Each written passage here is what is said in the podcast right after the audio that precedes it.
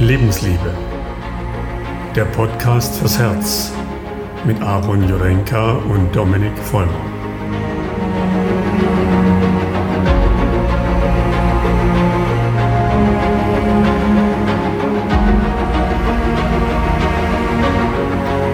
Moin, moin, Meister. Moin, moin, mein Bester. Na, alles klar bei dir? Alles klar hier. Schön, dich zu hören. Schön, dich zu hören und herzlich willkommen auch an unsere Zuhörer, Genau. wo auch richtig. immer ihr gerade seid. Genau. Wo bist du gerade, Dominik? Erzähl mal. Ja, ähm, genau. Erstmal herzlich willkommen natürlich an die Zuhörer und Zuhörerinnen, hoffen wir mal. mal schauen. Und ähm, ich dachte, ich, ja, ich beschreibe einfach mal ganz kurz, was ich so sehe. Vielleicht ähm, kannst du dann auch so ein bisschen raushören, ähm, wo ich denn bin. Und ähm, also ich, ich wollte eigentlich draußen aufnehmen, aber aufgrund der Umstände, jetzt mein, mein Hund ist gerade dabei, ähm, sind wir quasi halb drin und draußen und ich schaue quasi in unseren Garten und ich bin quasi in Italien, in Umbrien. Und ich sehe vor allem Sonne. Sehr schön. Ja, also deswegen bin ich mal gespannt, was du siehst. Ja, ähm, bei mir ist es so, ich sitze gerade in meinem Bus und ähm, die Sonne scheint. Es hat 22, 23 Grad. Ähm, ist gerade noch morgens. Hier, wir stehen gerade an so einem, naja, Fußballfeld kann man sagen. Es ist einfach ein großer Platz mit Dreck. und äh, hier sind wahnsinnig viele Palmen und Eukalyptusbäume und die Berge hier haben so eine richtig intensive rote Farbe und dazwischen sind sowieso kleine Palmoasen. Und ja, momentan befinde ich mich in Marokko. Ähm, ich weiß noch, unsere letzte Aufnahme war in Deutschland noch. Richtig, Da ja. waren wir ja noch kurz, kurz bevor wir aufgebrochen sind. Und ja, ich glaube, hier ist es jetzt ungefähr ähnlich warm wie bei unserer letzten Aufnahme. Da haben wir uns nämlich beide so einen richtig heftigen Sonnenstich geholt. Danach waren wir so ein bisschen fiebrig und äh, ja, weil wir gedacht haben, wir müssen uns in die pralle Mittagssonne setzen, mitten im Grün und einen Podcast aufnehmen, was ja auch super funktioniert hat. Mhm. Ja, und deshalb ähm, habe ich gedacht, wir fahren mal der Sonne hinterher, weil der Winter in Europa ja immer ein bisschen kühler ist. Und ja, ich weiß nicht, soll ich mal starten? Ähm, ich denke, für unsere Zuhörer ist vielleicht ganz äh, interessant zu wissen, wir machen heute so eine mehr persönliche Folge. Das heißt, wo stehen wir gerade, wo befinden wir uns gerade in unserem Leben, Mhm. auf der Welt und was sind so gerade unsere Projekte, Ziele und wer sind wir überhaupt? Mhm, ja. Genau. Ähm, das heißt, momentan eben, wie gesagt, bin ich in Marokko. Wie sind wir da hingekommen? Nach unserer letzten Podcast-Folge, ich glaube, da haben wir es schon so ein bisschen angerissen, ähm, wollten wir ja eigentlich zusammen noch an Komasee fahren, aber das hat wettertechnisch und zeittechnisch bei uns beiden gar nicht geklappt. Mhm. Ähm, weil, wie es halt so immer ist, gell, wenn man so, so wieder wegfahren will, dann kommen wieder tausend Sachen, die man noch zu erledigen hat. Und ja, deswegen ähm, haben wir das erstmal gecancelt und werden halt dann nächstes Jahr bei dir am Trasimanischen See eine Runde kiten gehen. Das ist, das ist die große Hoffnung, ja. Also ich ähm, bin ja jetzt hier richtig am Auschecken. Also eben das Grundstück, wo wir jetzt sind, in Umbrien, ist ja nur 20 Minuten weg vom Lago di Trasimeno. Und ähm, Perfekt. der Wind sollte bis dahin hoffentlich auf jeden Fall auch da sein. Ne? Da muss, dafür muss gesorgt sein, dass wir euch da auch ein bisschen mitnehmen können auf die Reise ne? vom, vom Kiten. Ja, voll. Auf jeden Fall. Hattet ihr jetzt schon mal ähm, so, als ihr da wart, so ein bisschen Wind oder Also haben die Bäume sich mal bewegt oder eher immer ruhig? Mm, Also ich, ich kann dir mal so ein bisschen versuchen, ich sag mal, mm, ein Bild zu zeichnen, wie es, wie es aktuell gerade ist. Also ich meine, du hast gerade schön beschrieben, wie auch so ein bisschen bei euch die Stimmung ist jetzt in Marokko. Und also wir sind ja jetzt so, kannst du sagen, ungefähr auf der Mitte ähm, von Italien quasi, von, von der Insel, Halbinsel. Und du musst dir so vorstellen, es ist, in Deutschland haben wir 4 Grad aktuell. Ne? Wir sind ja auch erst jetzt gerade vor zwei Tagen runtergekommen. Und hier ist jetzt wirklich schon so, 4 Grad. ja, hier ist wirklich noch so sommerlicher Herbst. So, ne? Also wir kommen, kamen an mit 19 Grad, jetzt sind 16 Grad Sonne. Und ähm, also ein ganz anderer Flair. Und das Tolle ist, dass das Grundstück quasi so auf 800 Höhenmetern liegt und wir sind quasi über den Wolken und über den Nebelwolken vor allem. Mega. So muss man sagen. Ja, habe ich gestern gesehen Mhm. bei deinen Bildern. Ne? Mhm. Stimmt. Mhm, richtig, genau. Und so kann man sich recht gut vorstellen, ne? dass es wie so drumherum eingewoben ist in diese Nebelwaden äh, so ein bisschen. Und ähm, das gibt eine recht schöne Stimmung.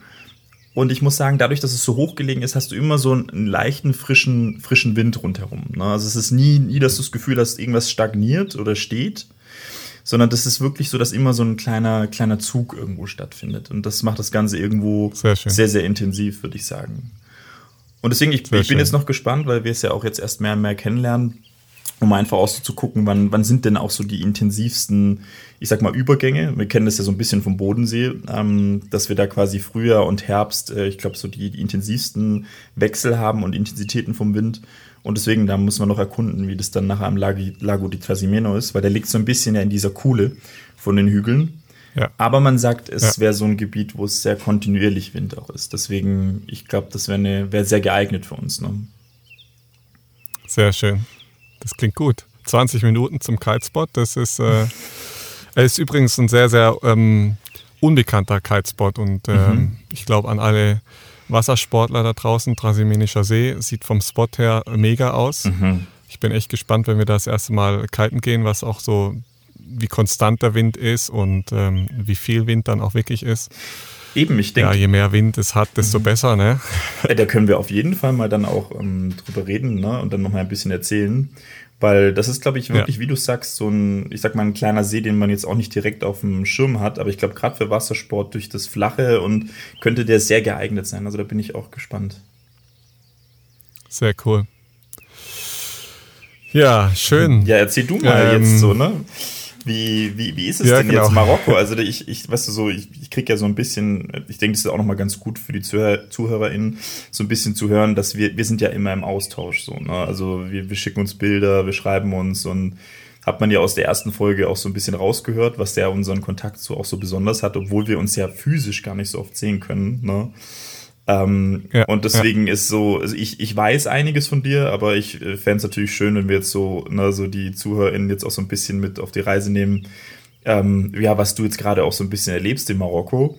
Und das interessiert mich ja auch, weil die Details kenne ich jetzt noch nicht. Ich weiß nur, dass du, und das fand ich auch äh, ziemlich verrückt, einfach jetzt quasi vor ein paar Tagen auf den 4000er hoch bist oder über 4000, ne? ähm, Und vorbereitet in Turnschuhen, ja. Richtig, richtig, richtig. Also sehr, sehr wilde Sache. So, also da bin ich mal gespannt, was du so erzählen kannst. Ja, ähm, also ich glaube, zuerst muss man mal dazu sagen, dass es gerade gar nicht so einfach war, nach Marokko ähm, reinzukommen. D- Erstmal laut Internet und laut Recherche war Marokko so ein bisschen schwierig. Ähm, aber das liegt gerade so ein bisschen an den politischen Beziehungen zwischen Deutschland, ähm, Marokko, Spanien, Marokko ist so ein bisschen Krise aufgrund des Westsahara-Konflikts und deswegen ist auch die Botschaft aktuell in Marokko nicht wirklich besetzt. Die deutsche Botschaft, die französische schon. Ähm, Ähm, was, was heißt das? deswegen haben wir auch lange hin und- West-Sahara-Konflikt, was bedeutet das? Ähm, also, ich bin da auch kein Profi drin, aber Mhm. Die Westsahara war, so viel ich mal weiß, äh, hieß mal Spanish Westsahara. Mhm. Das heißt, sie hat zu Spanien gehört. Ähm, gleichzeitig sitzen aber auch die Franzosen hier ganz viel im Land da unten. Mhm. Ähm, die haben da auch Militärcheckpoints und so weiter und so fort. Ähm, das heißt, es geht halt um Geld, ne? also um viele Mhm. Bodenwertschätze und ähm, ja, wo Geld ist, sind halt dann plötzlich ganz viele Länder auch äh, mit am Start und Mhm. wollen halt auch wieder Anspruch auf diese, dieses Stück Land haben. Ähm, ich meine aber, Marokko selber sagt, Westsahara ist ein Teil von uns. Ähm, äh, Spanien sagt, nein, es gehört zu uns und Deutschland will da, glaube ich, auch ein bisschen mitmischen. Ähm, Okay. dann kommt noch dazu die Ölpipeline von Nigeria hin und her. Mir hat es ein Marokko, Marokkaner jetzt vor kurzem mal erzählt, aber ich, ich blick da auch nicht so ganz durch. Auf jeden Fall geht es mal wieder um viel Geld, Mhm, viel klar. Macht und viel Bodenschätze. Und aufgrund des, dessen hat eben Marokko die Verbindung zu Deutschland gecancelt, genauso wie zu Spanien. Normalerweise fahren die Schiffe ähm, von Spanien nach Marokko. Ähm, das heißt von Algeciras nach Tanja. Das ist eine Stunde Fahrzeit mit der Fähre, was halt super entspannt ist, wenn man mit dem Camper unterwegs ist. Das heißt, du kannst die ganze Mittelmeerküste, Frankreich, Spanien, ähm, bis nach Südspanien Tarifa runterfahren und dann kurz mit der Fähre übersetzen. Mhm. Das ist aktuell jetzt nicht möglich. Ähm, aktuell ist es so, dass die Fähren nur von Genua, also von Italien und von Sète, von Frankreich aus fahren. Mhm. Aufgrund dieser politischen ja, äh, Unstimmigkeiten, kann man sagen. Und es hieß dann halt für uns äh, teure Fahrtkosten mit der Fähre. Ja, wir haben, glaube ich, 940 Euro für die Fähre gezahlt Was? von Genua nach Tanja. äh, man muss dazu sagen, wir waren zwei Tage auf der Fähre, also ungefähr knapp 50 Stunden. Ja.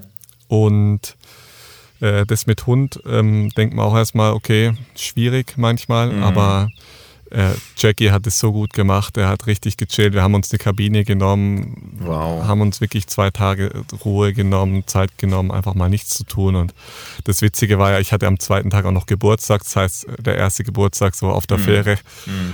Klingt erstmal irgendwie cool, aber ist es halt auch ziemlich langweilig. Ja. Aber ja, war nicht, war nicht, war nicht so schlimm.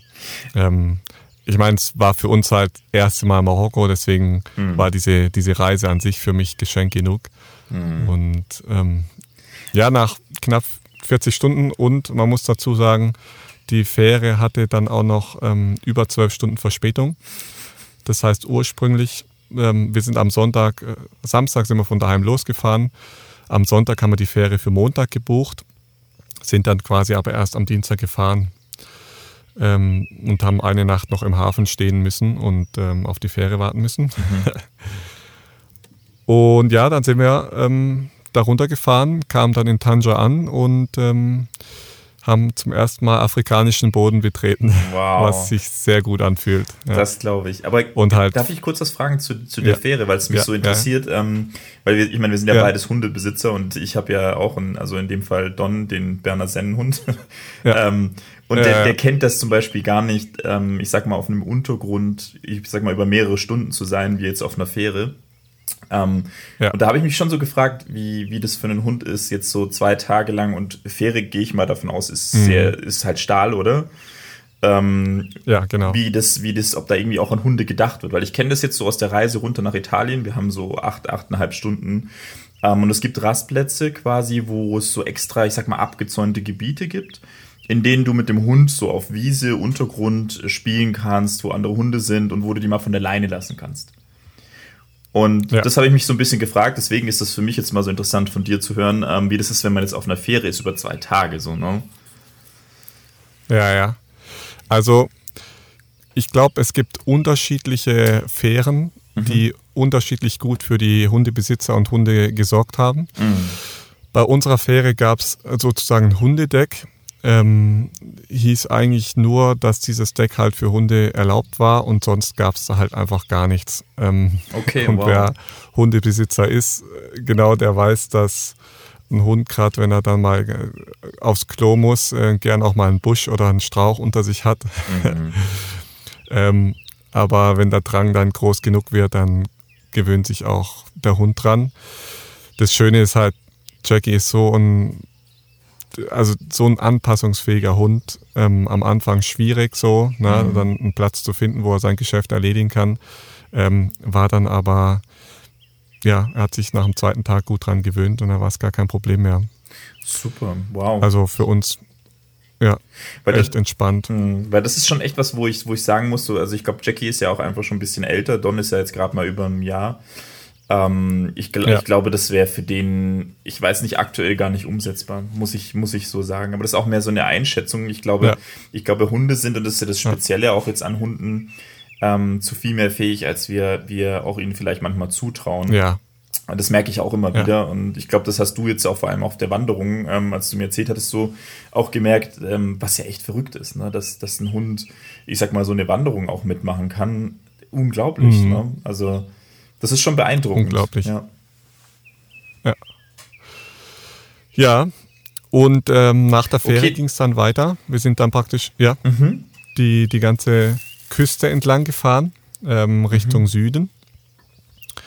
Und es war am Anfang ein bisschen schwierig. Also da muss ich jetzt auch noch mal kurz ein Detail mit einwerfen. Mhm.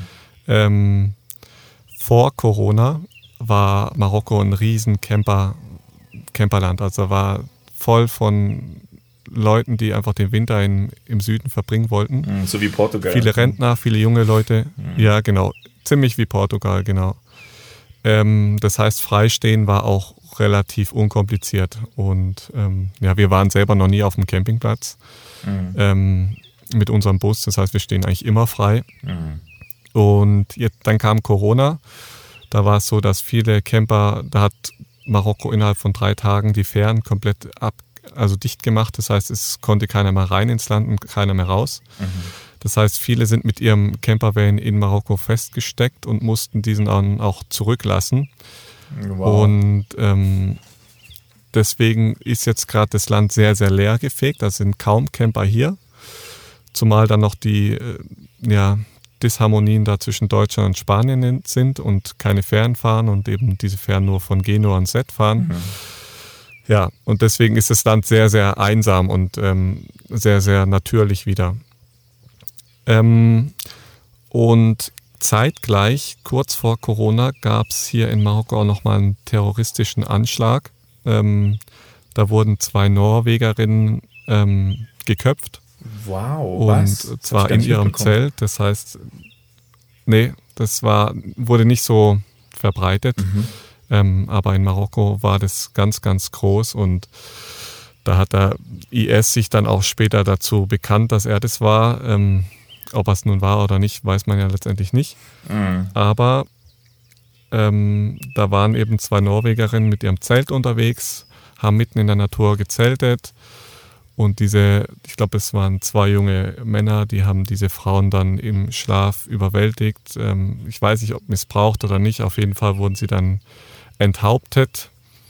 Und ähm, seitdem ist die marokkanische Regierung sehr dahinter ähm, dass die Camper sicher stehen. Mhm. Ja, Bedeutet ja. für uns, genau, in gewissen Regionen, wo mehr Kriminalität ist, ähm, ist Freistehen nur schwierig möglich und wenn dann nur auf gesicherten Parkplätzen wie in Städten oder sonst was. Ne? Mhm. Also vor einem Einkaufsladen, wo eine Kamera ist und so.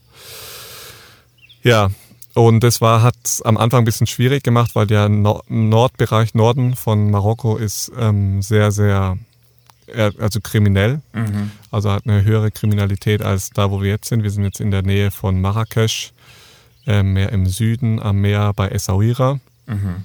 Und da ist es etwas besser und ähm, da haben wir uns dann auch nach ein, zwei Wochen dann endlich mal so ein bisschen erholen können, weil die Fährenfahrt dann keine richtige gute Stellplatzsuche, ja, also mhm. wir sind viel von Stellplatz A zu Stellplatz B geschickt worden. Und ja, das war dann auch der Grund, warum wir dann in Essaouira erstmal angekommen sind. Mhm. Einfach mal zwei, drei Tage am Meer standen, wieder bis unsere Arbeit aufgearbeitet haben, die liegen geblieben ist. Und mhm. ja, da haben wir dann ähm, zwei crazy Kanadier getroffen, die halt richtig liebe Menschen im, in, im selben Alter wie wir. Cool. Und ähm, diese zwei sind eben vor der Pandemie hier gewesen, mussten dann eben auch ihren Camper hier lassen und haben okay. den Camper zeitgleich wie wir, also sie sind zeitgleich wie wir ins Land gekommen und haben den Camper dann wieder nach zwei Jahren funktionstüchtig gemacht. Das heißt neue Batterien, neue Bremsen und so weiter. Wow. Und haben sich dann quasi zehn Meter neben uns ähm, ans Meer gestellt und ähm, ich habe ja vorhin schon erwähnt, das Land ist sehr, sehr leer, man sieht kaum Camper und mhm. das waren so die, die ersten oder zweiten Camper, die wir wirklich äh, in diesen ersten zwei, drei Wochen getroffen hatten. Und das war freistehend und oder war das auf so einem Campground? Ja, genau. Freistehend, oder? Ja, das war freistehend, okay. aber auch mit Blick auf Meer, so wie man es sich vorstellt, mhm. so auf einer Klippe, Blick aufs Meer, wow. geniale Sonnenuntergänge, unten die Wellen, die rauschen, also gigantisch. Mhm. Und in diesem Setting haben wir uns am Abend, bin ich mit Jackie ähm, eine Runde laufen gewesen und habe die gesehen und dann kamen wir so ins Gespräch und zehn Minuten später haben wir zusammen Abend gegessen und haben uns gut unterhalten. Mhm. Und ähm, in dem Zuge ähm, haben sie dann auch erwähnt, dass sie vorhaben, morgen surfen zu gehen. Und dann sind wir am nächsten Tag zusammen surfen gegangen und ja, wir haben mega die gute Zeit gehabt. Das heißt, die kiten auch beide? Und oder? dann haben sie ähm, er kitet Mhm. ähm, und wir waren aber am nächsten Tag nicht kiten, sondern Wellensurfen. Ah. Ähm, das heißt, wir haben Okay. uns Wellenbretter ausgeliehen und sind einfach mal am nächsten Strand gefahren, der relativ gut ist. Das ist Sidi Kauki, Wow. guter Anfängerspot und Ja, haben da uns mal ein paar Wellen. Jetzt, komm, jetzt kommen wir in Bereiche, Aaron, ich kenne dich ja eigentlich sehr, sehr gut schon. Ähm, und beim Wellenreiten Ja. muss ich sagen, habe ich, weiß ich es gar nicht unbedingt. Ich weiß, dass du es mal gemacht hast, aber ich weiß nicht, wie, ähm, wie versiert du bist im, im Wellenreiten. Ähm, also ich habe, ich bin ja Ex-Windsurfer, kann man sagen. ich habe ja Richtig, zehn ja. Jahre Windsurfen gemacht. Und ich habe mir früher schon immer wieder, ähm, wenn wir dann in Griechenland im Meer waren, Mhm. am Meer waren, ähm, habe ich mir einfach mein Windsurfbrett genommen und habe praktisch Wellenreiten ausprobiert. ähm, Cool, Es funktioniert, sagen wir Ja, so. okay, kann ich mir gar nicht vorstellen, so, Ähm, weil ich kenne es ja auch vom Windsurfen, aber geil. Ja. Krass. Es ist nicht optimal, weil der Bauch danach komplett aufgescheuert Jo, ist, weil jo. du kennst ja, diese Windsurfbretter Jo. haben so eine raue Schicht, damit man nicht rutscht. Ja, absolut. Ähm, das heißt, da war nachher nicht mehr viel Haut übrig. Mhm. Ähm, und die Finnen sind sehr, sehr scharf. Das heißt, äh, in Griechenland weiß noch, habe ich mir einen richtig fetten Cut geholt am, am Fuß, Mhm. weil eine Welle mich äh, erwischt hat und dieses Brett mir halt dann zwischen die Füße geflogen ist. Naja, also auf jeden Fall meine Wellenreitskills halten sich in Grenzen. Mhm. Ähm, aber so mit so einem Anfängerbrett komme ich schon ganz gut auf die Wellen und ähm, habe auch ein bisschen Spaß. Schön. Ähm, Okay. Ich glaube, beim Wellenreiten steht und fällt es halt auch so ähnlich wie beim Kiten mit dem Spot. Das heißt, hast du gute, gleichmäßige Wellen, die nicht zu Mhm. steil sind, ja, absolut. äh, dann hast du ab dem ersten Tag richtig Spaß. Wie beim Kiten, wenn du einen schönen Flachwasserspot hast mit thermischem Wind, hast auch ab dem ersten Tag Spaß. ja, ja. Hast aber verrückte Wellen, die richtig steil sind und brechen und zwei Meter hoch sind, Mhm. äh, ja, dann wird dich eine Welle packen und du wirst äh, Todesängste haben, dass du nie wieder ans Licht kommst. Ja, ja. Ja. Das ist, das ist beim Wellenreiten, muss ich auch sagen, ähm, das merkt man wirklich relativ schnell, wenn du mal an verschiedenen Spots warst, wie sehr das abhängig ist, also wie sehr, ich sag mal, skill-based abhängig so ein Ort ist. Ähm, weil ich eben auch an zwei Orten war, in Biarritz vor allem, ähm, Südfrankreich, und dann quasi in Ja, Kalifornien, kenn ich, Küste. Ich weiß nicht, Kalifornien wart ihr noch nicht, ne? Nee, den Kontinent haben wir noch nicht. Ge genau, Ja. den habt ihr noch ausgelassen. Und da, weißt du, die Gebiete sind so Genau. unterschiedlich von ihrer Varianz und du merkst halt einfach, dass du gerade in Biarritz in, zu gewissen Zeiten, wir waren so in den Hochburgzeiten, so gerade im August, September, wo die Wellen so hoch sind. Ähm, also da musst Ja. du als Anfänger gar nicht ins Wasser gehen, weil du schon gar nicht rauskommst. Ne? Also keine Ja. Chance. Keine Ja, genau. Chance, ja. Kommst gar nicht durch die Brandung Genau, durch. Ja. genau. Also wirklich, dann merkst du halt einfach, du bist wirklich, du arbeitest an gegen eine Mauer, ne? Ja. Wahnsinn. Ja, das ist, also, das ist das Faszinierende. Also, das ist so ein bisschen, also ich liebe Kitesurfen. Mhm. Ja, beim Kitesurfen geht es um Fliegen, um Tricks machen, um, um Fahren, um Fun. Ja. Ähm, Wellenreiten dagegen ist sehr, sehr hart, gerade wenn man als Anfänger Ja. dann zu große Wellen hat und zu harte Bedingungen hat. Da kriegt man schon so richtig, also da frisst man richtig viel Salzwasser. es ist schon hart. Also Ich würde es auch so sagen. Also es ist aufpassen. Ähm, von der Intensität her, ähm, ich glaube das Stärkste. Also ich eben Kiten bin ich ja, Ja. also blutiger Anfänger. So, ne? ich habe das, das Equipment ähm, Ja. und wir haben einmal einen Kite aufgebaut, aber ähm, eben ich kenn, kann Windsurfen, Wellenreiten vergleichen vom Gefühl. Du ja alles drei. Und Ja. ich muss sagen, äh, beim Wellenreiten, wenn du mal von so anderthalb Meter Wellen, ne, wo die, das klingt ja nach gar Ja. nichts oder fast zwei Meter Wellen. Ja. Und sowas drückt dich mal mit so einem Brett ähm, unter das Meer. ja, Ey, wow, ne? So, du merkst zum ersten Mal, was für eine Gewalt das Meer hat oder was für eine Intensität. Ähm, und du kommst nicht mehr an die Oberfläche. Obwohl das vielleicht nur 10, 10 Sekunden sind oder 15 Sekunden, was ja gefühlt nichts Genau. ist, ne? Aber wenn du es zum ersten Mal erlebst, hat das so für eine Intensität für deinen Körper, äh, dass du merkst, okay, ich glaube, man muss sich da noch etwas besser vorbereiten. absolut. Also schon. Das ist da, lernt man auch so ein bisschen, ähm, ja, die Panik vielleicht erstmal Hm, ähm, zur Seite zu drücken und äh, nicht in Panik zu verfallen und sich einfach treiben zu lassen und dann zwei Sekunden später oder zehn Sekunden später dann mühelos an die Oberfläche zu schwimmen, Ja, ähm, weil dagegen anzukämpfen macht halt auch keinen Sinn. Also die, genau. diese Strömung, die da entsteht, wenn sich so eine Welle bricht, ähm, da kommst du gar nicht gegen an. Mhm. Das ist ja das Spannende, ja, ne? da lernt man auch viel. Das habe ich auch so ein bisschen jetzt über diese ganzen Big Wave Surfer ähm, so ein bisschen rausgehört, ähm, dass die Jungs das ja wirklich so trainieren, dass sie, wenn du mal unten bist, ne, und die bleiben ja teilweise über eine Minute oder mehr, mehrere Minuten unter Wasser, weil sie ja nicht hochkommen, die sagen auch, genau wie, du- wie du es auch beschreibst, so, du darfst auf keinen Fall versuchen, nach oben zu kommen. Also, dass du keine Sekunde deine, ich sag mal, muskuläre Aktivität steigerst, weil du ja Sauerstoff verbrauchst, Ja. um an die Oberfläche Stimmt, zu kommen. Ne? ja. Also du wartest, bis das Meer dich wieder nach oben bringt. Und eine andere Chance hast du im Endeffekt gar nicht, ne? weil, weil die Strömung und die Wellen, die hintereinander kommen, so eine große Intensität haben, dass das alles verschwendete Energie ist, die von deiner Lebenszeit dann abgeht. Ne? Verrückt. Genau, ja. Also, ja, Muskeln verbrauchen Energie ne? Ja. und dafür auch Sauerstoff. absolut. Ne? Das ist so. Hast du jetzt ja bei der Wanderung wahrscheinlich gemerkt. Ja. Ja, das war krass. Ja, okay. Da kommen wir jetzt gleich noch Genau, dazu. genau du warst ja noch beim Übergang, ähm, ihr, ihr wart Wellenreiten, ne? so, da waren wir gerade. Genau. Und anschließend hatte der, ähm, der Eamon, das ist der Mann von der Beck, der hatte am Folgetag dann auch noch Geburtstag. Das heißt, wir sind richtig schön ähm, in Essaouira, also so eine kleine, süße Hafenstadt. Ähm, wobei so, so groß ist der Hafen gar nicht. Eher so ein Fischer, Fischerdörfchen.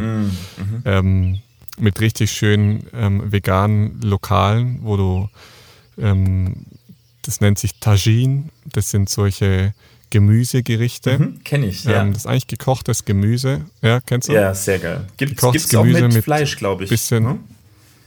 Gibt es auch mit Fleisch, genau.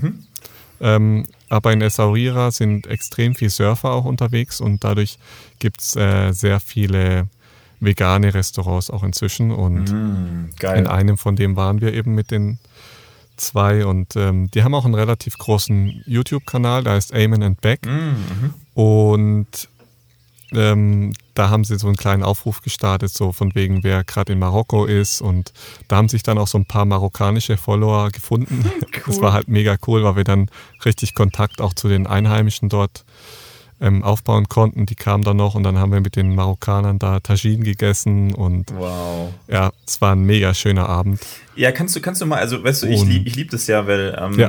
weil ich versuche mir dann immer das so Ja. vorzustellen, wie das für dich so, wie sich das angefühlt hat. Ähm, kannst du mal so beschreiben, wie das, weil ich meine, das ist ja eine wirklich komplett andere Kultur. Und ähm, Ja. weil, weißt du, ich kenne ich kenn relativ viele unterschiedliche Kulturen, die marokkanische aber überhaupt nicht. Und was mich so mal interessieren würde, ist, wie, wie fühlt sich das an in dem, ich sag mal, ist, ne, so ein echtes marokkanisches Restaurant? Weißt du, wie, wie, wie schmeckt so eine Tachin oder Tachin? Ähm, weißt du, wie sind die Geschmäcker, wie ist das Umfeld, wie ist das mit den Menschen? Das fände ich mal interessant, weißt du, wie sich das für dich ähm, angefühlt hat und wie du das erlebt hast, weißt du, weil das ist ja so, ist ja maximal anders, ne? So äh, afrikanischer Kontinent, ne, die Menschen denken und fühlen anders, was man ja schon ein bisschen von hier kennt. Und mich würde interessieren, weißt du, so, Ja. wie ist der Unterschied? Weil Marokkaner haben wir auch bei uns. So, also ich sag mal, marokkanische Restaurants. ähm, Ich kenne Marokkaner, mit denen ich in Kontakt bin. Und mich würde mal interessieren, so wie, wie hat sich das jetzt für dich im Unterschied angefühlt? Also, man muss sagen, Marokko ist sehr, sehr unterschiedlich in, ähm, in der Kultur selber.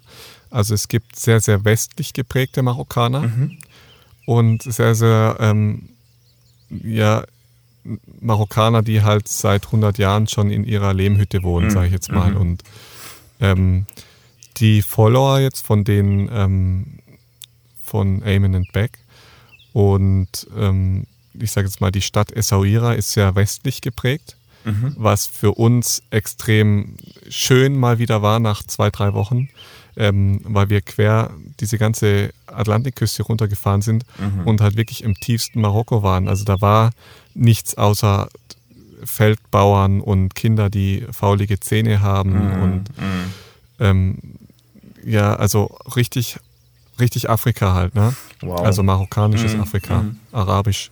Ja.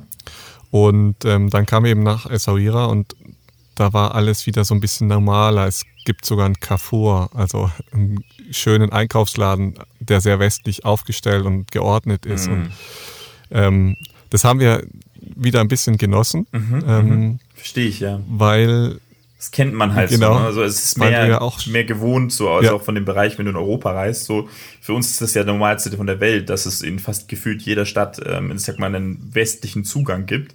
Und ich stelle mir das auch total ähm, krass vor, wenn du halt über mehrere Tage hinweg merkst, okay, ich habe gar keinen westlichen Bezug mehr, was vielleicht ja auch ein Grund ist, warum man dorthin geht oder vielleicht es auch mal sucht. Ne?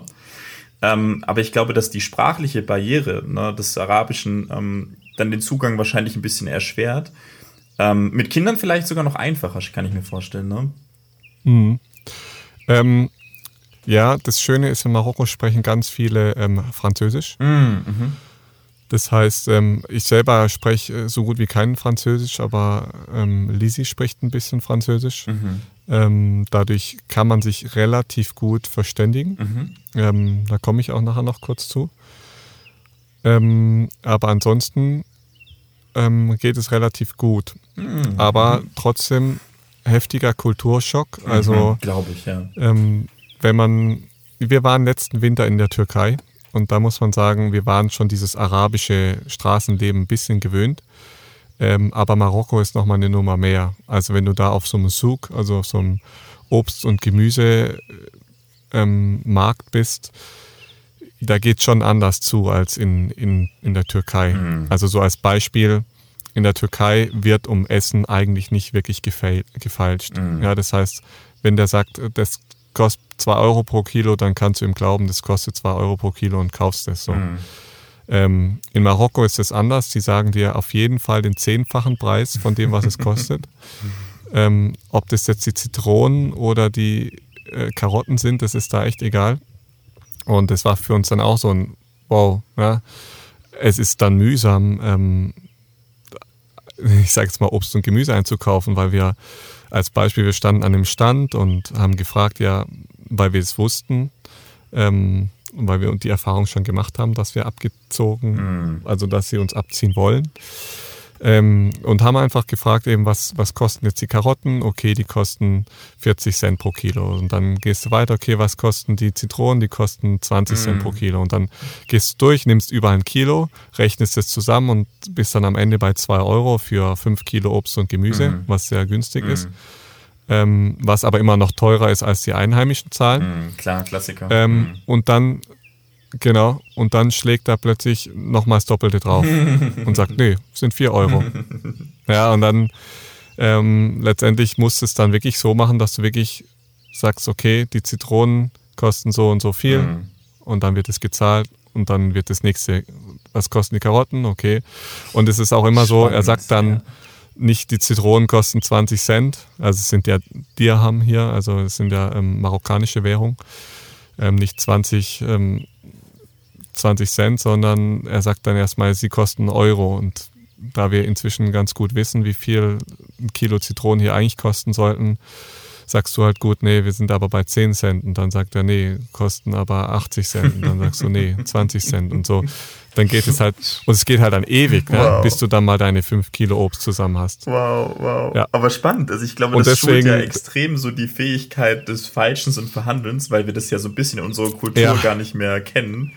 Ähm, aber eigentlich kannst Ja. du das mit allem machen. Also ich merke auch bei mir selber immer wieder, egal um was es nachher geht oder so, mir macht es total Spaß. Also klar, es kostet Zeit, es ist anstrengend, aber irgendwie auch ein befriedigendes Gefühl, Ja. wenn du nachher merkst, so, okay, ich bin zwar jetzt in einer anderen Kultur, aber ich kann auch in dieser Kultur einen Zugang nachher finden, dass sie dann auch nachher merken, so, hey, das ist nicht dieser, dieser westliche Typ, der nachher Kohle ohne Ende hat, sondern äh, es ist auch ein, auch, auch ein stimmt, Mensch ja. so quasi, der halt wirklich den gleichen Zugang hat wie meine anderen Einheimischen. Ähm, also ich kann auch verstehen, dass sie versuchen, einen gewissen Unterschied zu machen.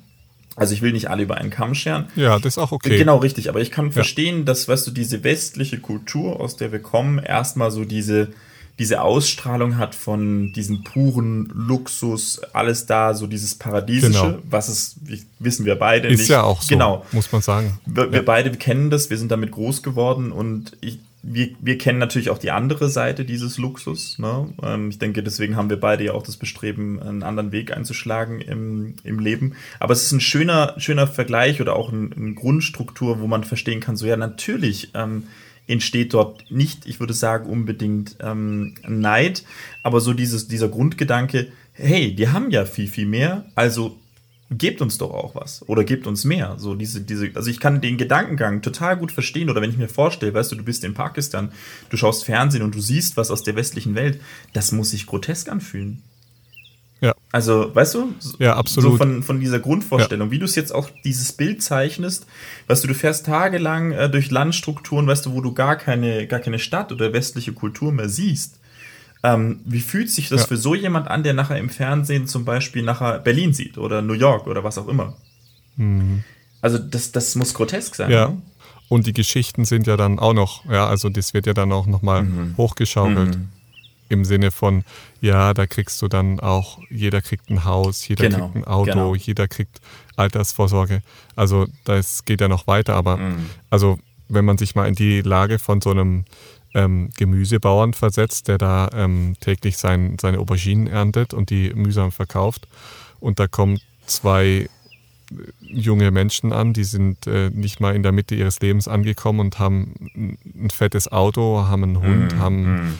haben einen Laptop dabei, haben Handys dabei. Ja, ja das, dieses Bild ist krass und ähm, den, den Fehler werden wir auch nicht mehr machen, dass wir, mhm. wenn wir in so einen Zug, also in so einen Obst-Gemüsemarkt reinfahren mit dem Camper, da steigen wir dann nicht aus und kaufen mhm. dann direkt dort das Obst. Mhm. Ja, also de, das passt dann auch nicht. Das, das ist mir auch so ein bisschen, naja, schon ein bisschen unangenehm. Aber das ist, das ist super ähm, spannend, Aaron, weil ähm, das Interessante ist ja, dass ihr ja, und das ist ja fest, wenn wir es jetzt vergleichen mit der westlichen Welt, ne, wenn, wenn man euch jetzt äh, projiziert auf die westliche Welt, dann würden ganz viele sagen, wow, wie bescheiden ihr lebt, wie reduziert.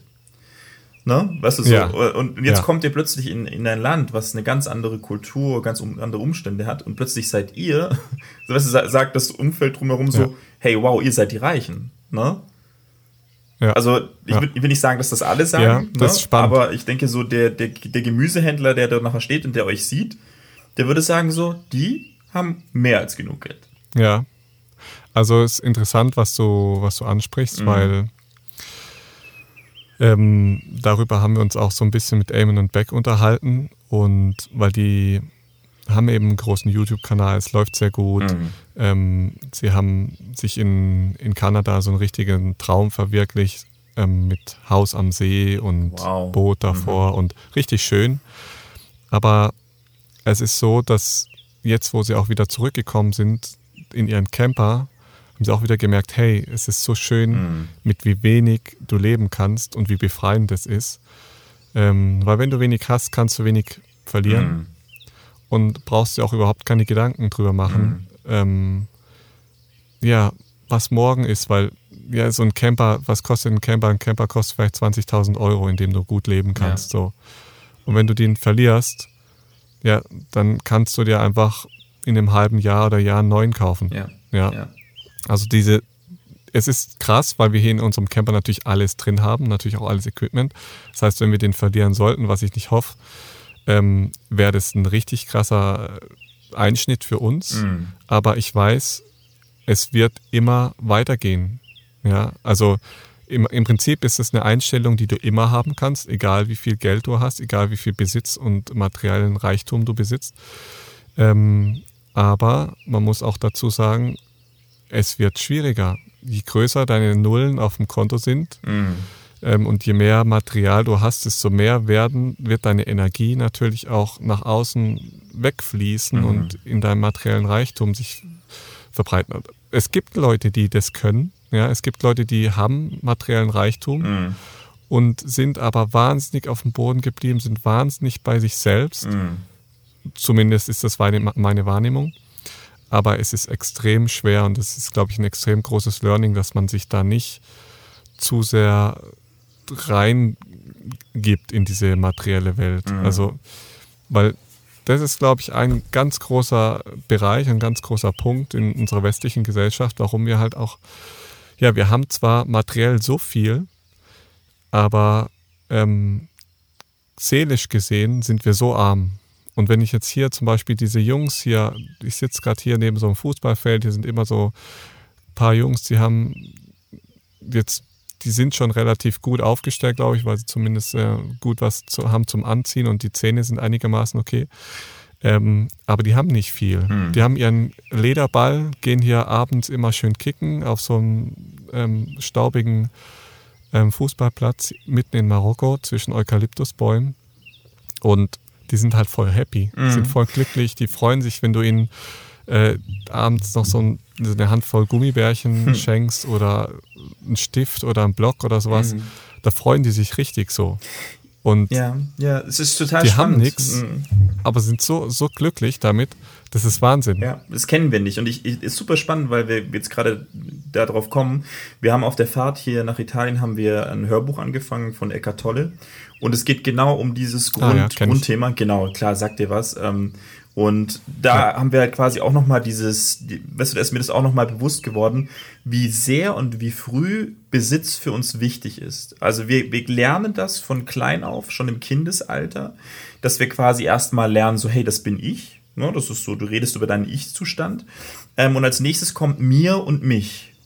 So, mir, mich, meins, so alles, was quasi auf Besitz abzielt, kommt nachher in den Sprachgebrauch rein, wo du sagst so, hey, das ist meins. Ne? So, das gehört mir. Ja. Ne? Man sagt zwar auch mein Vater, ne, so mein, das ist meins. Und das Interessante ist, dass das eben genauso auf Gegenstände projiziert wird. Erstmal würde ich gar nicht sagen, dass es so, ich sag mal, schlimm ist, aber das Interessante ist, dass wir unsere Ich-Zustände, das, was ich bin, ganz früh externalisieren im Außen und dann sagen so, hey, das ist meins. Und plötzlich wird diese Grundfrage, die wir, wenn wir das später stellen und ich zum Beispiel dich fragen würde, Aaron, ähm, wer bist denn du? Was ist denn dein Ich?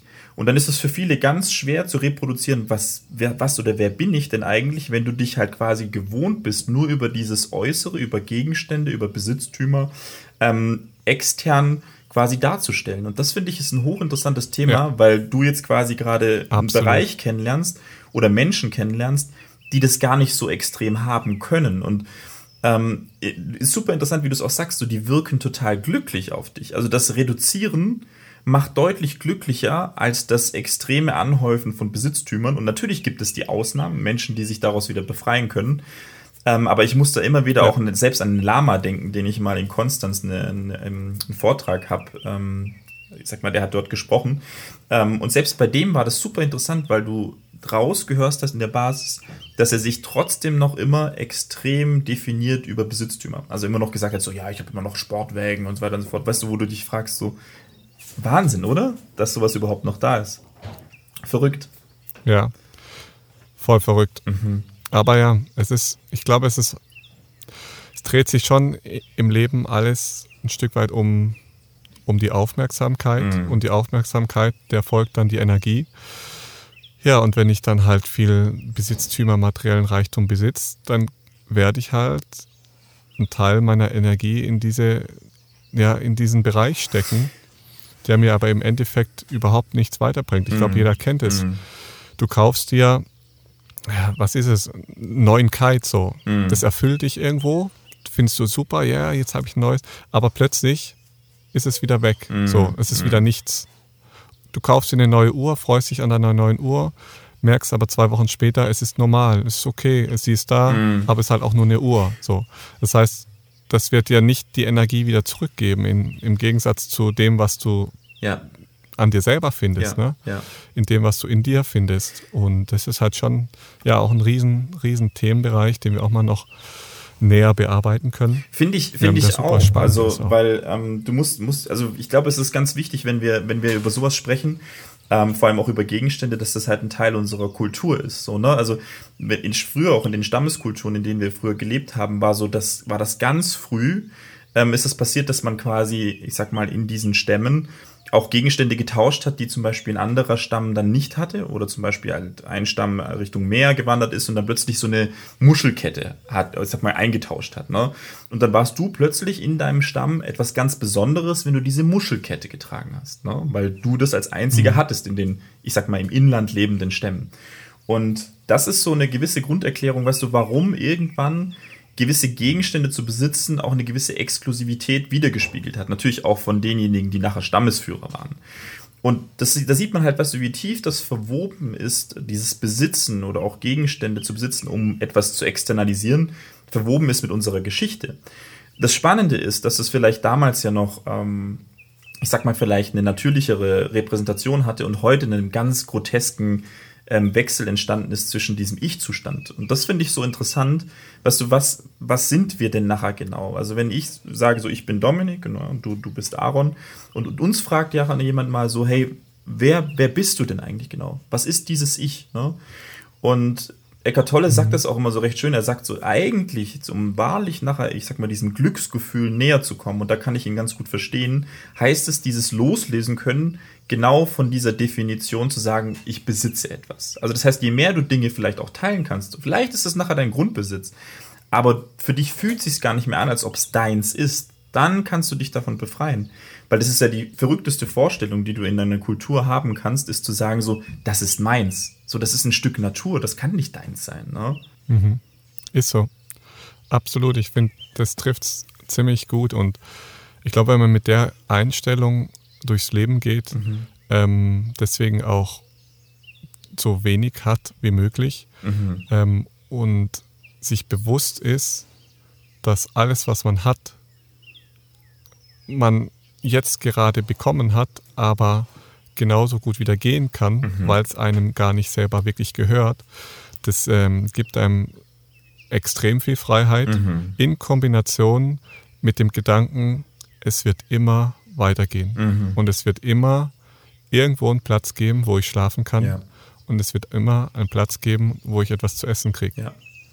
Und ich glaube, wenn man mit der Einstellung durchs Leben geht, das wird einen extrem befreien. Ja. Weil ich kenne so viele Leute, die, die hasseln nur noch, um ihr Haus dort aufzubauen, wo sie arbeiten mhm. und arbeiten dafür, dass sie ihr Haus aufbauen können.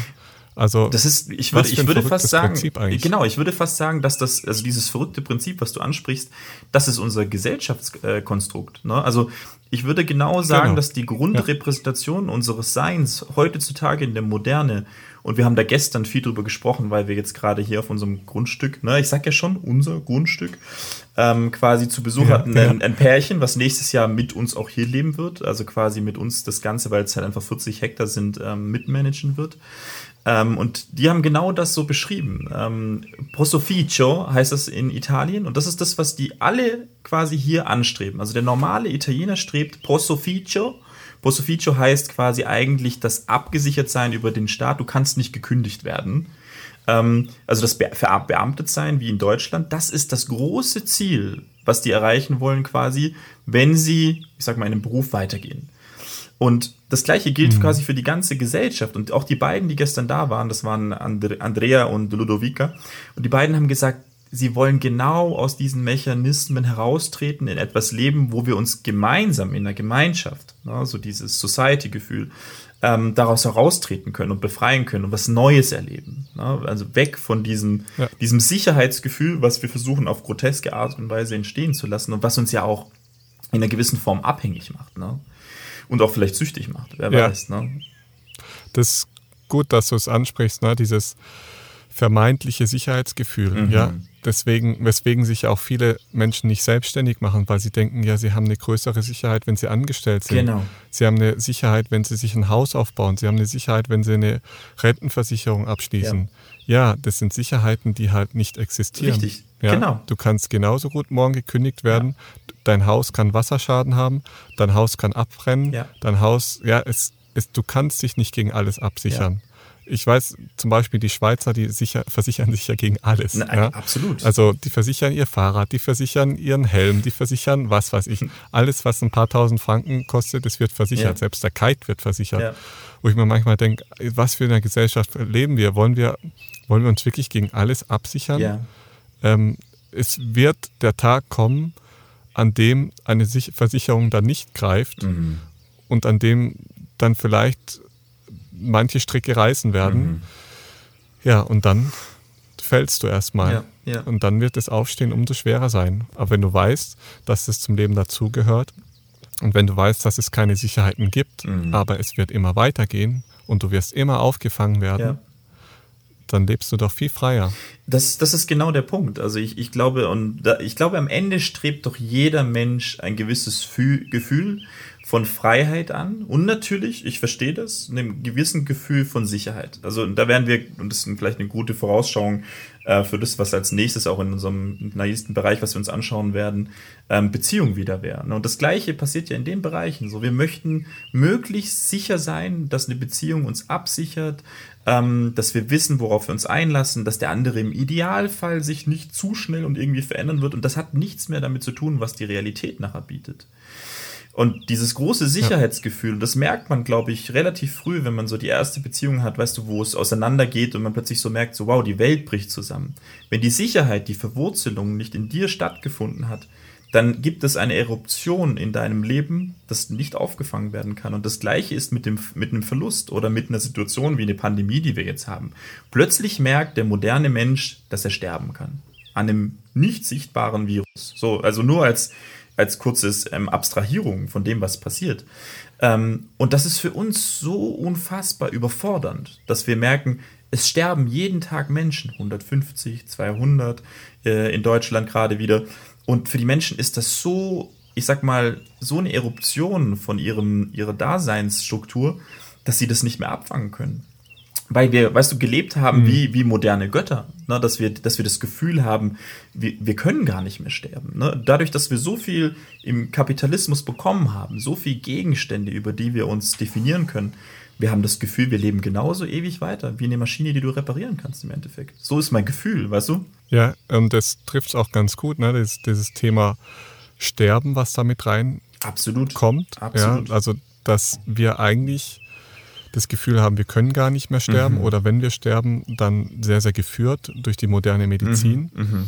Und das Interessante, was ich da auch ähm, sehr, sehr spannend finde, dass man sich ähm, gerade in Beziehungen doch sehr, sehr stark aufeinander ähm, verlässt und auch eine gewisse Rollenverteilung hat. Ähm, und das Interessante ist, wenn dann jemand stirbt von einem, mhm. einem der beiden, die mhm. in dieser Beziehung leben, ähm, dann sieht man immer ganz deutlich, wie eigenständig und selbstständig diese Personen gelebt mhm. haben. Ja, das bedeutet, wenn sie sich sehr stark in Rollen verteilt haben, ja, und sehr stark ähm, voneinander abhängig sind, desto größer ist dann auch dieser Trennungsschmerz, wenn einer von beiden stirbt. Mhm. Im Prinzip sollte aber jeder Mensch, und jeder Mensch hat das, jeder Mensch ist sowohl männlich als auch weiblich. Mhm. Das heißt, er, er hat er besitzt in sich die Gabe, beide Seiten zu bedienen mhm. und zu leben. Ja. Lebst du aber als Mensch nur, wie wir es in unserer westlichen Gesellschaft auch sehr stark haben, diese Rollenverteilung Mann, Frau. Mhm. Du bist der Mann, du musst arbeiten gehen, du bist die Frau, du stehst am Herd und kochst und machst für die Kinder. Mhm. Und in dem Moment, wo wir aber sagen, nein, der Mann kann sowohl beides, als auch die Frau kann beides, mhm. ihr seid ein Geschöpf, was beides kann und für beides auch gemacht ist mhm. und auch beides leben kann. Sowohl der Mann kann emotionale Seiten zeigen, als auch die Frau kann starke Seiten zeigen. Mhm. Und je mehr ganzheitlich wir beide Seiten, männlich und weiblich, Yin und Yang auch im, in der chinesischen Medizin leben, mhm. ja, desto also desto leichter fällt es uns auch zu sagen, hey, es ist okay, dass dieser Mensch jetzt nicht mehr bei mir ist, mhm. weil ich habe ja beides. Ja, ich brauche keine nächste Person, die mich jetzt wieder auffängt. Mhm. Es ist jetzt rein theoretisch gesagt, es ist natürlich trotzdem ein Trennungsschmerz, ein Abschiedsschmerz Verlust, und so weiter. Ähm, das will ich, ja, das ist ganz klar und das ist immer sehr, sehr schwierig. Ähm, und trotzdem glaube ich, ähm, durch diese massive Rollenverteilung und durch dieses ja, wir sind ja die Götter der Natur, mhm. ähm, kommt es sehr schnell dazu, dass ähm, man das vergisst, dass man selber mhm. eine Einheit bildet, ja, ein Ganzes ist und auch beide Seiten lebt. Ja. Es ist ein super, super krasser Punkt, den du ansprichst, weil das ist wirklich was wie wie man auch quasi sich selber halt empfinden kann, ne? wo du halt so merkst, so welche Anteile habe ich in mir und werden die überhaupt gelebt? Also das ist ja genau das, was du im Endeffekt ansprichst, weißt du, wo man so in sich auch einfach mal guckt, was ist denn noch da und was heißt denn dieser moderne Mann sein denn überhaupt noch im Endeffekt? Natürlich, es gibt genug Entwicklung, wo wir jetzt sehen können, dass sich da auch Veränderungen zeigen. Ähm, aber ich sag mal über den, ich sag mal über den mehrfachen Bereich, den du beobachten kannst, ist diese alte Grundstruktur immer noch vorhanden und noch nicht aufgebrochen. Und ich glaube tatsächlich, dass je mehr wir uns mit uns und mit, uns, mit unserem Inneren befassen, desto mehr können wir dann auch so einen Verlust und besser auch abpuffern. Und das Gleiche gilt für diesen, da hatten wir ja in unserem letzten Gespräch, ne, wo wir über Transzendentalität, über Glauben gesprochen haben. Wenn mein spiritueller Bereich auch nicht für etwas geöffnet ist, wie soll ich denn einen Ver Verlust überhaupt verkraften können? Wenn für mich, dass das Leben danach aufhört, Prozesse einfach aufhören und derjenige einfach weg ist, weißt du, wo, wo kann ich denn dann noch eine Verbundenheit leben? Und ich glaube, das sind so diese, diese großen mhm. Fragen, die wir uns ähm, als Menschen einfach fragen können. Und ich komme wieder an den Bereich zurück, wie, ne, wie ich es vorhin gemeint hatte, Kinder. Wenn ich Kindern beibringe, sehr früh, dass das ihres ist, dass ich das besitze, das ist dein Spielzeug, das gehört niemand anderen. Weißt du, wie, wie, wie, wie früh wir schon quasi genau diese Denkweise fördern, die uns nachher zum Verhängnis wird dass wir nachher das Gefühl haben, das ist doch meins. So, das kann doch jetzt nicht sein, dass das jemand anders einfach nimmt. So, nein, es ist nicht deins. So, das gehört dir nicht einfach so, ne? So, klar, du kannst dich vielleicht darum kümmern, ja. aber du musst so früh wie möglich eigentlich lernen, Dinge zu teilen, dass jemand anders das vielleicht auch benutzen kann. Warum nicht? Ne? So, es ist nicht nur einfach deins. Ne? Das, was du besitzt, ist ne, absolut dein Sein, dein Körper, deine Leiblichkeit, deine Spiritualität. Das ist deins. Und natürlich gibt es auch mein Vater in der Verbundenheitsebene. Aber alles, was drumherum ist, zu sagen, so, das ist meins, das besitze ich, oder auch mein Hund oder meine Beziehung, mein Partner, da kommen wir in genau diese Spirale, die uns nachher so hilflos macht und uns nachher auch hängen lässt. Wenn dann der andere vielleicht geht oder sich trennt, mhm. ne? Ich kann ihn ja gar nicht mehr loslassen. Genau. Wie, wie soll ich denjenigen loslassen? Es geht ja nicht. Er ist ja, er ist ja mein, mein, meine Freundin im Endeffekt, jetzt in meinem Fall. Oder wenn Aaron zu mir sagt, so, ja. Dominik, es passt für mich nicht mehr, wir sind unterschiedliche Wege gegangen. Ähm, ich ich glaube, äh, wir können die Beziehung, sag mal, unsere freundschaftliche Beziehung so nicht mehr leben. Wie soll ich dich da loslassen? Das geht ja gar nicht. No? Ne? Ja. Und das ist halt echt spannend. Ne? Ja. Spannend. Jetzt sind wir von, von Sidi Kauki äh, Kitesurf Wellenreit Beach in, in Deep Talk verfallen, finde ich super. Ja, so soll es ja sein. Ähm, Authentisch. Ja, absolut authentisch wie immer. Aber das ist genau das, was wir ja auch gesagt haben. Ähm, für die Zuhörer ist es jetzt super spannend, weil genauso mhm. laufen unsere Sprachnachrichten ja, ab. Ja. Wir fallen von einem Ding ins nächste und deswegen haben wir gesagt, Sprachnachrichten, gut bei, wir zeichnen das Ganze richtig geil auf. Ja, ja, das stimmt. Ja, ähm, wir waren stehen geblieben bei Essaouira, ja. vegan Tajin Restaurant ähm, im hintersten Eck mhm. von, mhm. wir haben das Ding fast nicht gefunden. Ähm, naja, auf jeden Fall, was ich sagen wollte, es ist, es ist auf eine, eine sehr hohe Armuts- und Reichtumsunterschiede in Marokko. Mhm. Also wir haben sehr, sehr arme Menschen gesehen, bis hin zu sehr, sehr wohl, äh, Wohlstandsmenschen. Mhm. Ich habe gerade äh, ein bisschen Wortfindungsstörung. Das macht nichts, ist authentisch. Ähm, und ist authentisch. ähm, und es war so, dass ähm, an dem Abend eher so die etwas reichere Gesellschaft da war. Mhm. Und die sind extrem europäisch geprägt. Ja, die haben alle ein Handy, denen es allen super. Ähm, der eine, mit dem ich gesprochen habe, der macht gerade eine, eine, Ausbildung als Arzt. Nebenher macht er einen Paraglide-Kurs und so. Also es ist ähnlich wie bei uns. Mhm. Und ähm, die Mädels, die da waren, die waren auch nicht verschleiert, die waren ganz normal europäisch gekleidet. Mhm. Und es war schön. Also es war für uns sehr, sehr schön, da auch so einen so einen Fuß reinzukriegen ähm, in diese marokkanische westliche Welt. Im Vergleich dazu hatten wir dann ähm, zwei, drei Tage später ähm, die Möglichkeit, als wir an dem Kite Beach standen, ähm, kam ein Mann namens Mohammed mit seinem Esel vorbei. Der kam da immer einmal morgens, einmal abends, kam da vorbei und wir haben mit ihm ein bisschen gesprochen. Und der hat uns dann zu sich nach Hause eingeladen.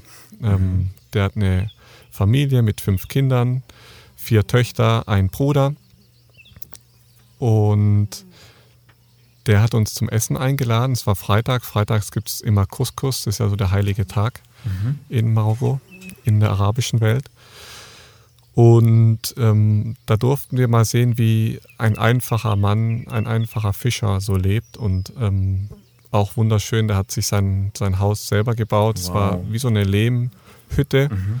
ein großes Viereck, in der Mitte ein kleiner Innenhof mit ähm, einer kleinen Küchenzeile, mit ähm, einem Essensbereich, ein Schlaf, Schlafzimmer, ein kleiner Eselstall mit Hühnern drin, zwei Eseln ähm, und dann noch fünf, sechs, sieben ähm, Ziegen waren es, glaube ich. Ja. Mhm. Wow. Und der hat da richtig einfach gelebt, aber auch, auch noch ein Mensch oder auch noch eine Familie, denen es relativ gut geht. Mhm. Ja, also die haben auch gute Zähne. Ich finde, an den Zähnen sieht man es hier in Marokko sehr stark, Glaube ich, ähm, glaube ich. wie gepflegt und wie gut sie sind. Ja.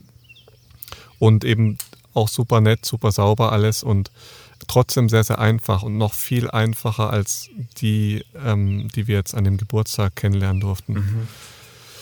Und ja, bei dem durften wir einen Abend noch verbringen, bevor wir dann ähm, mit Eamon und Beck uns auf den 4000er gewagt haben. Okay, das war quasi direkt am, am Vortag, Ähm, oder? Genau, wir waren praktisch Freitagabend waren wir noch bei ihm Mhm. und am Samstag haben wir uns praktisch mit Eamon und, und Beck ähm, in Imlil getroffen. Das ist ein kleines Dorf am Rande vom Atlasgebirge in der Nähe von Marrakesch. Marrakesch ist wahrscheinlich den meisten auch ein Begriff. Klar, auf jeden Fall. Ähm, das Problem daran war, dass ähm, die zwei noch so einen Foodblog gemacht haben in Marrakesch einen Tag vor und Eamon sich da so ein bisschen eine Erkältung eingefangen hat. Das heißt, wir mussten dann noch Sonntag, Montag, Dienstag haben wir dann mal noch abgewartet, bis die Erkältung Mhm. beim Eamon so ein bisschen abgeklungen ist. Ähm, und standen da richtig schön auf einem Parkplatz mit Blick auf die Berge bei ja, mor- nachts hat es, glaube ich, so minus ein Grad gehabt, tagsüber so 15, 16. Wow. Super klare Luft. Und da haben wir noch zwei, drei Tage schön gearbeitet, schön entspannt, uns erholt. Und dann sind wir am Mittwochmorgen, ja, Mittwochmorgen sind wir dann direkt gestartet. Da kam, Wie früh? also wichtig, ich habe ähm, um neun sind wir gestartet Mhm. ähm, bei den Autos. Ähm, ich habe vorhin die Story erzählt mit den zwei geköpften Mädels Mhm. äh, aus Norwegen.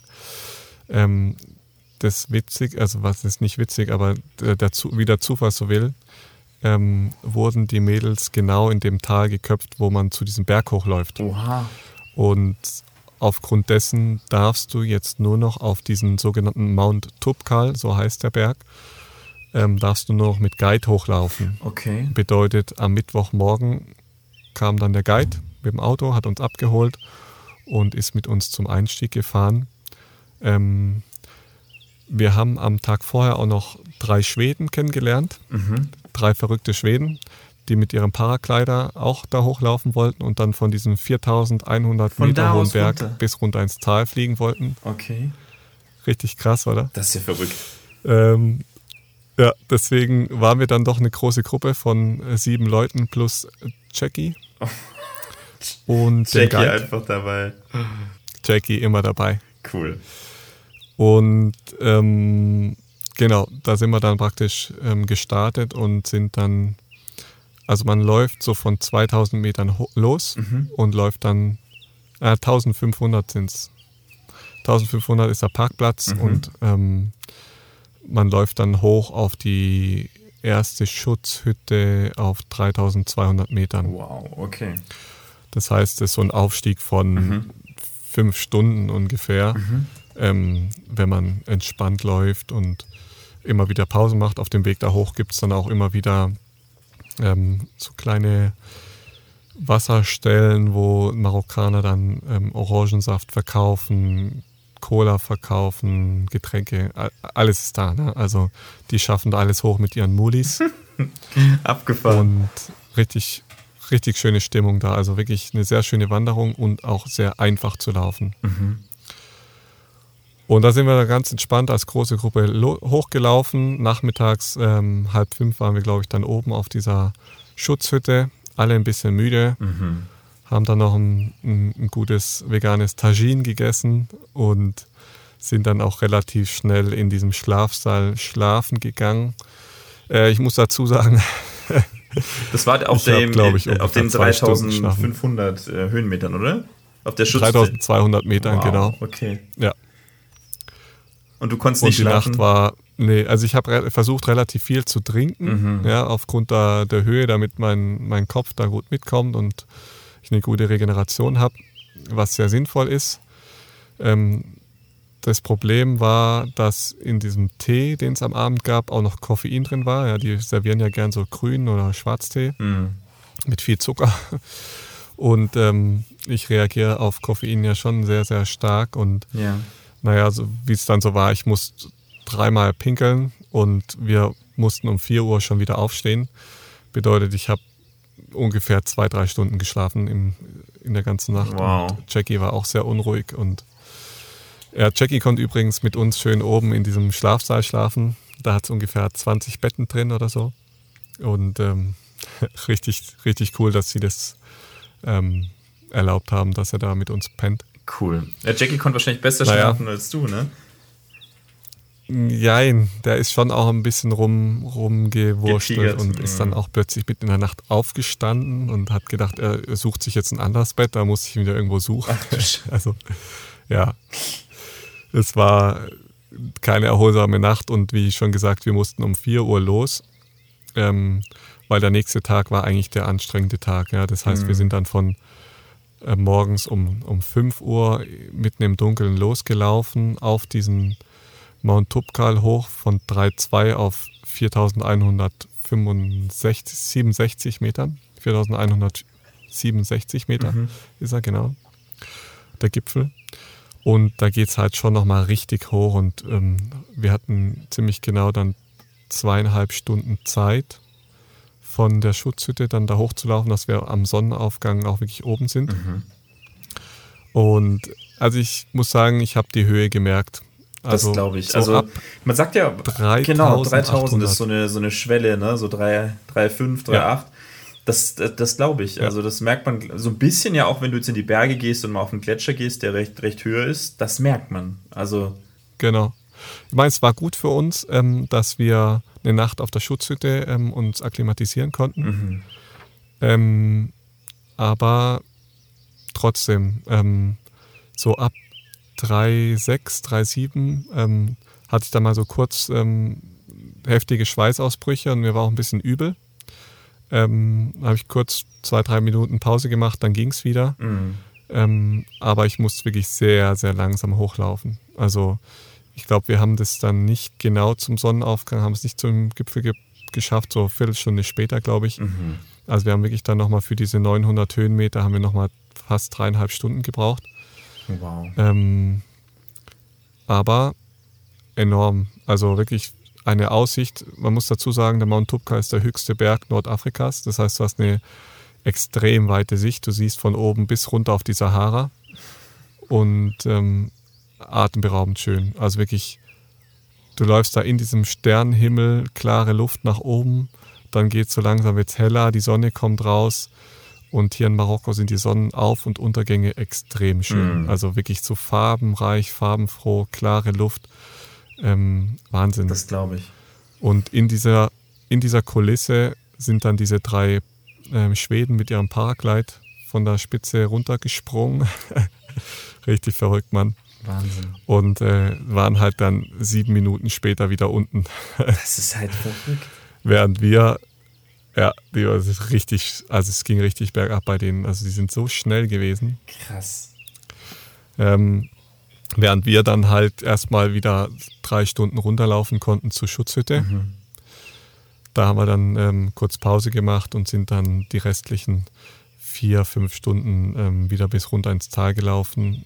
Ähm, und waren dann auch echt richtig müde. Also der, also der, Weg, der Weg runter war, konntet ihr denn schneller gehen? Weil das, das hängt ja auch immer so ein bisschen davon ab, ja. wie, wie die Strecke ist. Also, also man sagt ja eigentlich sogar, wenn du jetzt wirklich ja. Hochgebirge gehst, ist Berg runter fast gefährlicher oder noch schwieriger als hoch. Ja. Aber jetzt bei der Strecke wart ihr wirklich deutlich also schneller. Ne? War ähm, der Anfang, also vom, von der Spitze aus bis zum Refuge, also bis zur Schutzhütte, war sehr, sehr steil und sehr, sehr rutschig. Okay. Ähm, aber man muss trotzdem dazu sagen, für Hochgebirge ist es sehr sicher. Mhm. Also Mhm. klar, an manchen Stellen sollst du nicht abrutschen, so muss schon vorsichtig sein. Aber wenn ich jetzt so, ähm, wir waren früher viel in Österreich und Schweiz äh, wandern, da gab es schon, da brauchst du einen sicheren Tritt an manchen Stellen, sonst, äh, wenn du da abrutscht, bist du einfach tot. So. Mhm. Ähm, das war jetzt dort nicht der Fall. Ähm, es war sehr, sehr sicher.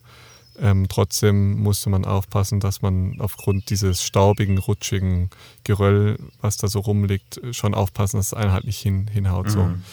Ähm, aber dann von der Schutzhütte wirklich runter bis zum Parkplatz, super einfach zu gehen. Ja, also Okay, wenigstens das. Ne? richtig entspannt. Ich glaube, es sind ungefähr 10 Kilometer oder sowas. Ähm, und es geht immer ein schöner, ausgetretener Wanderweg bis runter. Also super machbar, aber es ist halt weit. Ähm, Mhm.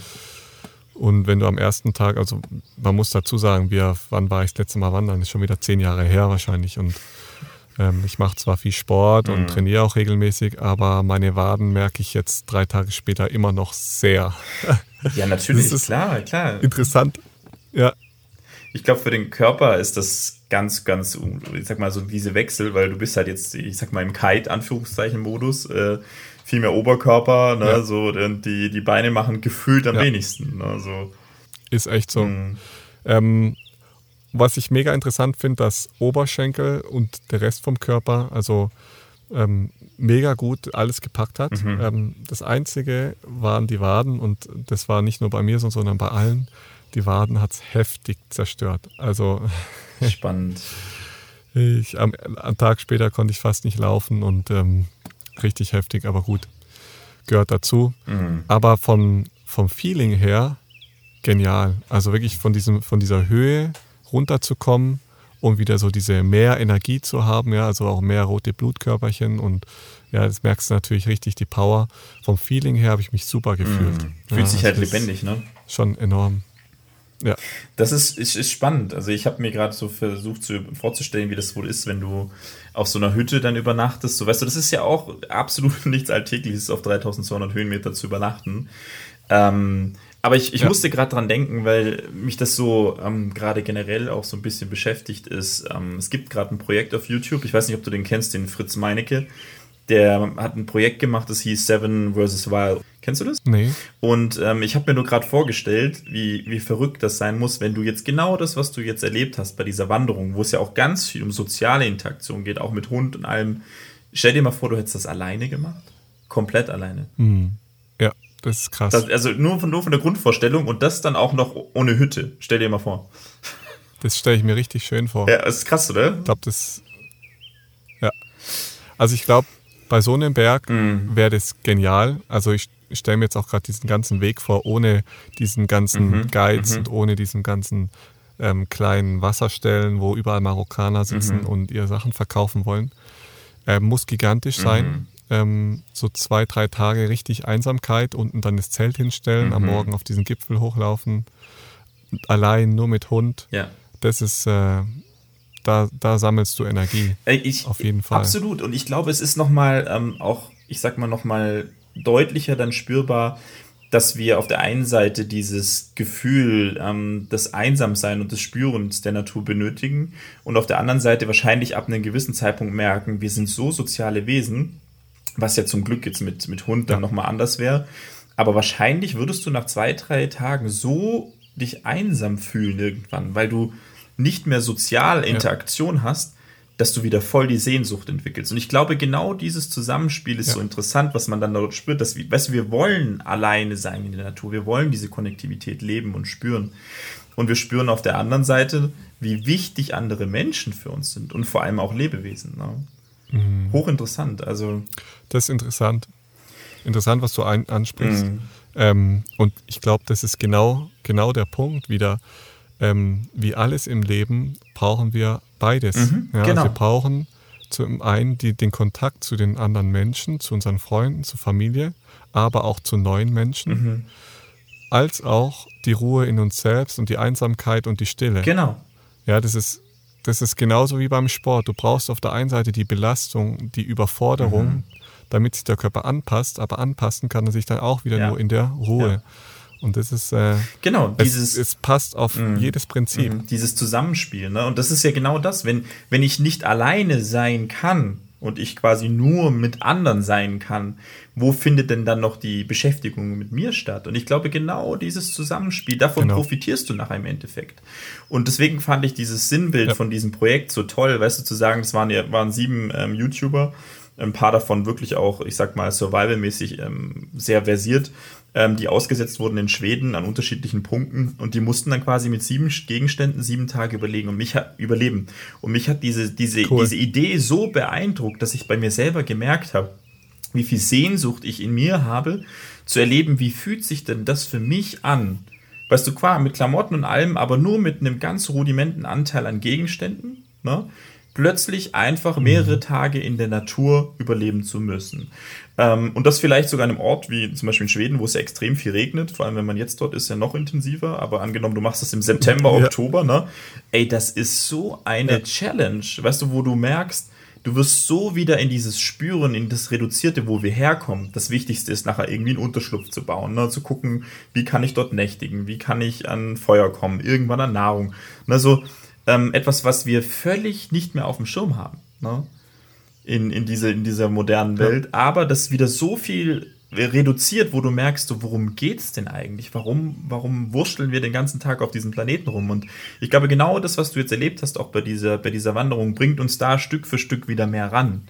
Deswegen macht das so viel mit dir. Weißt du, du bist oben, du hast Aussicht, du bist in der Natur. Ähm, natürlich soziale Interaktion.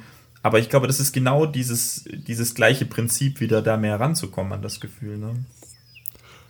Ja, und auch mal an sein Limit gebracht zu werden. Absolut. Also ich hatte, ich hatte am Morgen, also auf so einer Hütte gibt es immer relativ schlechtes Essen, wie immer. Ähm, das Abendessen war super mit dem Tagine und äh, Gemüse und so weiter, das war super. Aber am Morgen gab es halt so Weißbrot mit Marmelade und irgendwas, was so gefühlt nach Butter geschmeckt hat, aber nicht Butter war.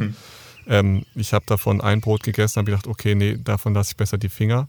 Und dann war ich eben auf diesen 3800 Metern und mir wurde es richtig schlecht. Ja. Und ich habe wirklich gedacht, okay, scheiße, Marokko ist so das Land, wo man sich, ähm, wenn man sich was einfangen will, dann fängt man sich in Marokko ein, was Durchfallerkrankungen und, und so weiter angeht. Und da habe ich gedacht, shit, Mann, jetzt bin ich auf 3800 Meter und ich glaube, ich habe mir da jetzt was, äh, was Falsches gegessen. So. Ähm, das ist tatsächlich in der Höhe richtig gefährlich, Ja. ähm, weil du halt auch nicht schnell genug Ja. runterkommst. ja, und dann geht das, Und, das Kopfkino ähm, los. Ne? Was mache ich jetzt, wenn ne? Ja. es losgeht? Wie, oh, wie Ja. komme ich dann im Notfall wieder runter? Und die, das ist so, Aaron, du sprichst genau das an, wo, wo ich auch bei mir gemerkt habe, auch jetzt bei diesem, bei diesem Projekt. Ne?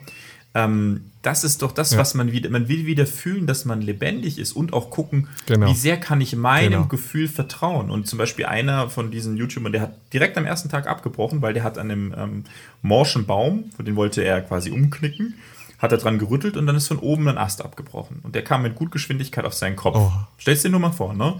Und dann bam, auf den Kopf Ja, und dann fässt er so hin. Genau, und dann fäst, fäst du so hin und du merkst, du blutest.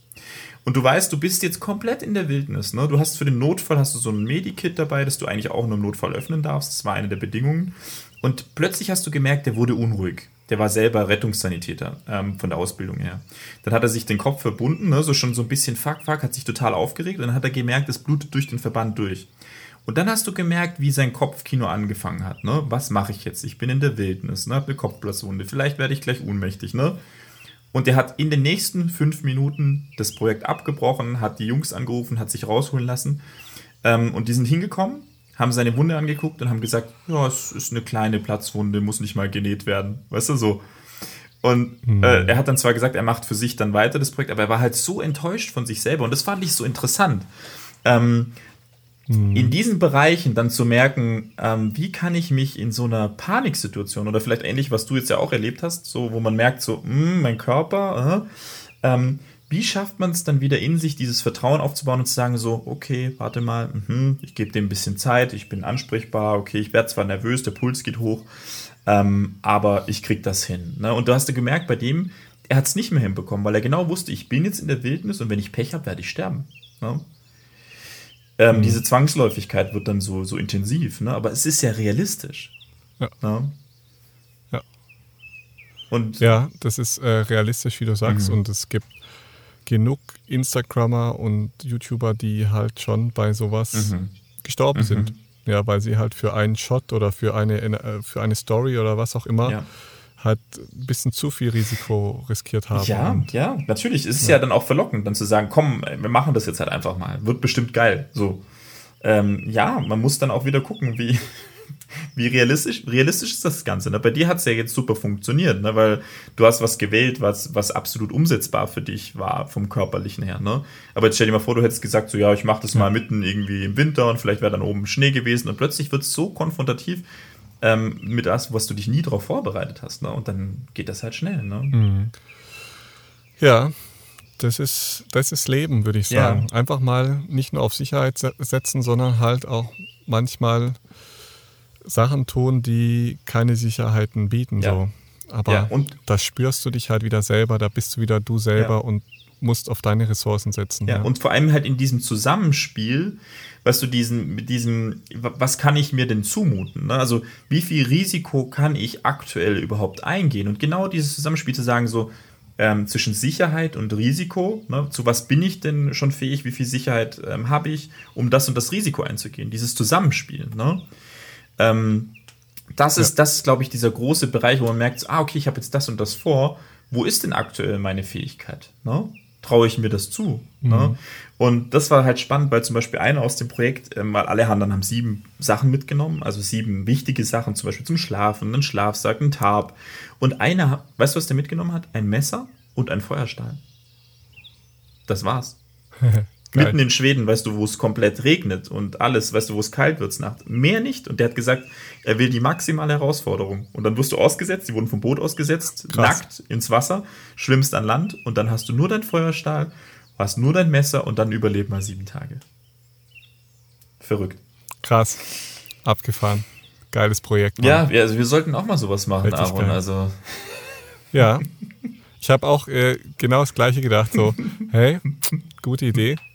Vielleicht jeder auf, der ander, auf einer Seite der Insel ausgesetzt werden und dann Mhm, Treffpunkt ist äh, dann nach sieben Tagen auf dem höchsten Punkt in der Mitte oder so. aber stell, stellst dir, stellst dir mal vor, wir würden das dann quasi dokumentieren, aufnehmen und würden dann quasi nachher, nachher darüber sprechen. Also ich, ich fand die Idee so inspirierend, dass ich gedacht habe, ey, das müß, müssten wir in einer gewissen Form auch ähm, mal überlegen, sowas umzusetzen. Ja. Fände ich total cool. Also aber, aber wir machen das jeder mit unserem Hund. ja, ja, genau.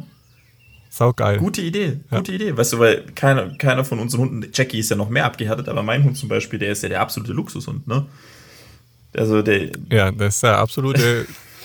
Vor allem musst du für ihn erstmal 15 Kilo Futter mitnehmen, dass er nicht komplett vom Fleisch fällt in den sieben Tagen. Ja, ist halt wirklich so, ne? Der konsumiert ja allein Trockenfutter 560 Gramm am Tag. Abgefahren.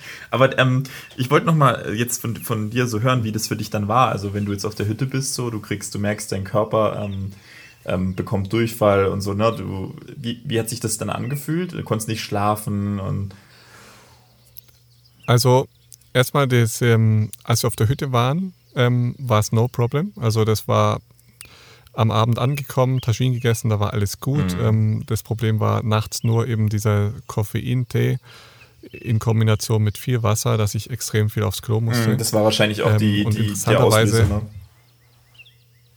in, dass ich müde war halt, Mhm. ja. Ähm, aber das, das, das Klo war unten im Keller Mhm. und ich musste immer die Treppen hochlaufen. Und ich habe, wenn ich die Treppen hochgelaufen bin, normalerweise muss ich da nicht mehr atmen so.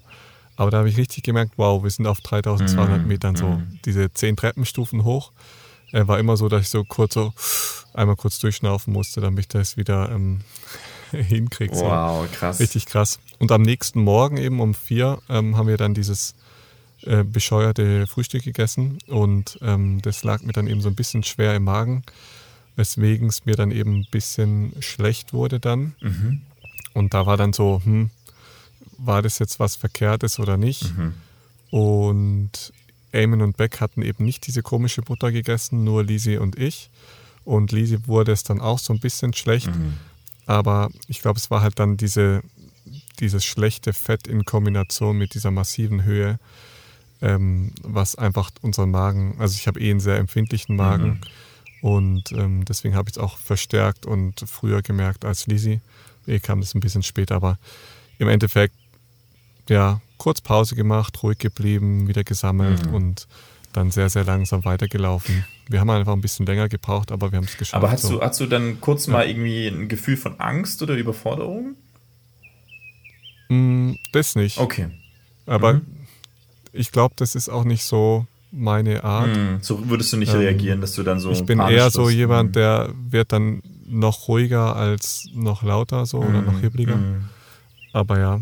Ist eigentlich ein total, total gesunder Mechanismus, ne? Weil, also nur wieder das Beispiel, was ich vorhin aufgegriffen hatte, weil was bei dem passiert ist, dass der sich in ganz schneller, übertriebene Panik begeben hat. Also er hat keinen Mechanismus mehr gefunden, um sich zu beruhigen in der Situation. Ähm, und ich glaube, das ist halt das Essentielle. Egal was passiert ist, du musst gucken, dass du ruhig bleiben kannst. Ne? Und das finde ich, ähm, fand ich jetzt nochmal beeindruckend, wie du es beschrieben hast, dass du dann eher so das Gefühl hast, du wirst noch ruhiger. Was, glaube ich, der, der gesündeste ja. Mechanismus ist in so einer Situation. Weil du halt, weißt du, der Geist wird wieder klar. Ne? Weil hätte ja auch sein können, dass bei dir dann so ein Film abläuft, so, oh scheiße, was ist denn jetzt, wenn ich nicht mehr hochkomme? Ne? Wer, wer holt mich denn hier runter? Wer kann mich tragen? So, du bist auch ein Brecher, wiegst 90 Kilo. Ähm, weißt du so, das, das kann ja auch ein Kopfkino machen. Ne? Ja, absolut. Hm. Ähm, warte mal kurz, kurz, Lisi muss kurz hier was ähm, holen aus dem Bus. Ja, das macht ja nichts. Das ist, ähm, äh, gehört dazu, wenn man im Bus lebt, ne? So. ja, absolut. Ähm, das ist das Problem, wenn man ähm, zu zweit in einem Bus lebt. dann muss man manchmal hier ja, das ist ja ein ist, bisschen share. Das ist, ich, ich sag mal, deswegen sind ja auch so viele Themen nachher sehr, sehr interessant, wenn wir dann auch zu Beziehungen kommen. Ähm, weil das ist natürlich geil, ne? Also nachher mal zu hören, wie ist es denn eigentlich auf gefühlt äh, 10 Quadratmetern äh, zu zweit zu leben, ne? Das ist, das ja. ist beziehungstechnisch, glaube ich, so das Spannendste, was du machen kannst, ne? Ja, da werden wir dann im nächsten ähm, Podcast drüber sprechen. ja, da bin ich richtig gespannt. Weißt ja doch. Äh, ja. Aber jetzt. Ja, ähm, ja, auf jeden Fall, weil äh, das ist auf jeden Fall eine Herausforderung. Wie, wie, was steht denn jetzt, was steht denn jetzt bei euch an? Also der, der, der große Wunsch, den ich natürlich habe, ist, dass wir uns natürlich nächstes Jahr dann hier in Italien sehen können, damit wir den, den, ich sag mal, den Talk, den nächsten Talk beziehungsweise im nächsten Jahr hier in Italien machen können. Das wäre natürlich richtig schön. ja, also unsere Pläne kann sein, dass sie sich ein bisschen ändern mhm. werden. Ähm, aber das mit Italien kann deswegen trotzdem gut hinhauen. Ähm, allerdings ist es alles noch sehr, sehr offen, wie immer bei uns. Mm. Wir, wir legen uns ja nie fest. Das ist ja auch gut. Genau so deswegen, ist, ja. weil wir Genau, und weil wir einfach voll nach unserem Gefühl gehen wollen. Also, wenn wir das Gefühl haben, hey, uns zieht es jetzt nach Hause, dann fahren wir nach Hause. Wenn wir das Gefühl haben, wir fahren noch weiter Richtung Süden, fahren wir weiter runter. Mm. Ähm, das Interessante war, dass wir schon immer den Traum hatten, noch mehr Afrika zu bereisen mit unserem Camper. Ähm, der absolute Traum wäre natürlich, ähm, mit einem 4x4 runter nach Südafrika zu fahren. Mm, mhm. ähm, das wäre, also mit unserem Auto ist es nicht möglich, dass wir ähm, bis runterfahren nach Südafrika, weil die Straßen einfach zu schlecht und zu sehr, ja, ja, ist einfach zu gefährlich, auch ein Stück weit mit, mit dem Wohnmobil da runterzufahren.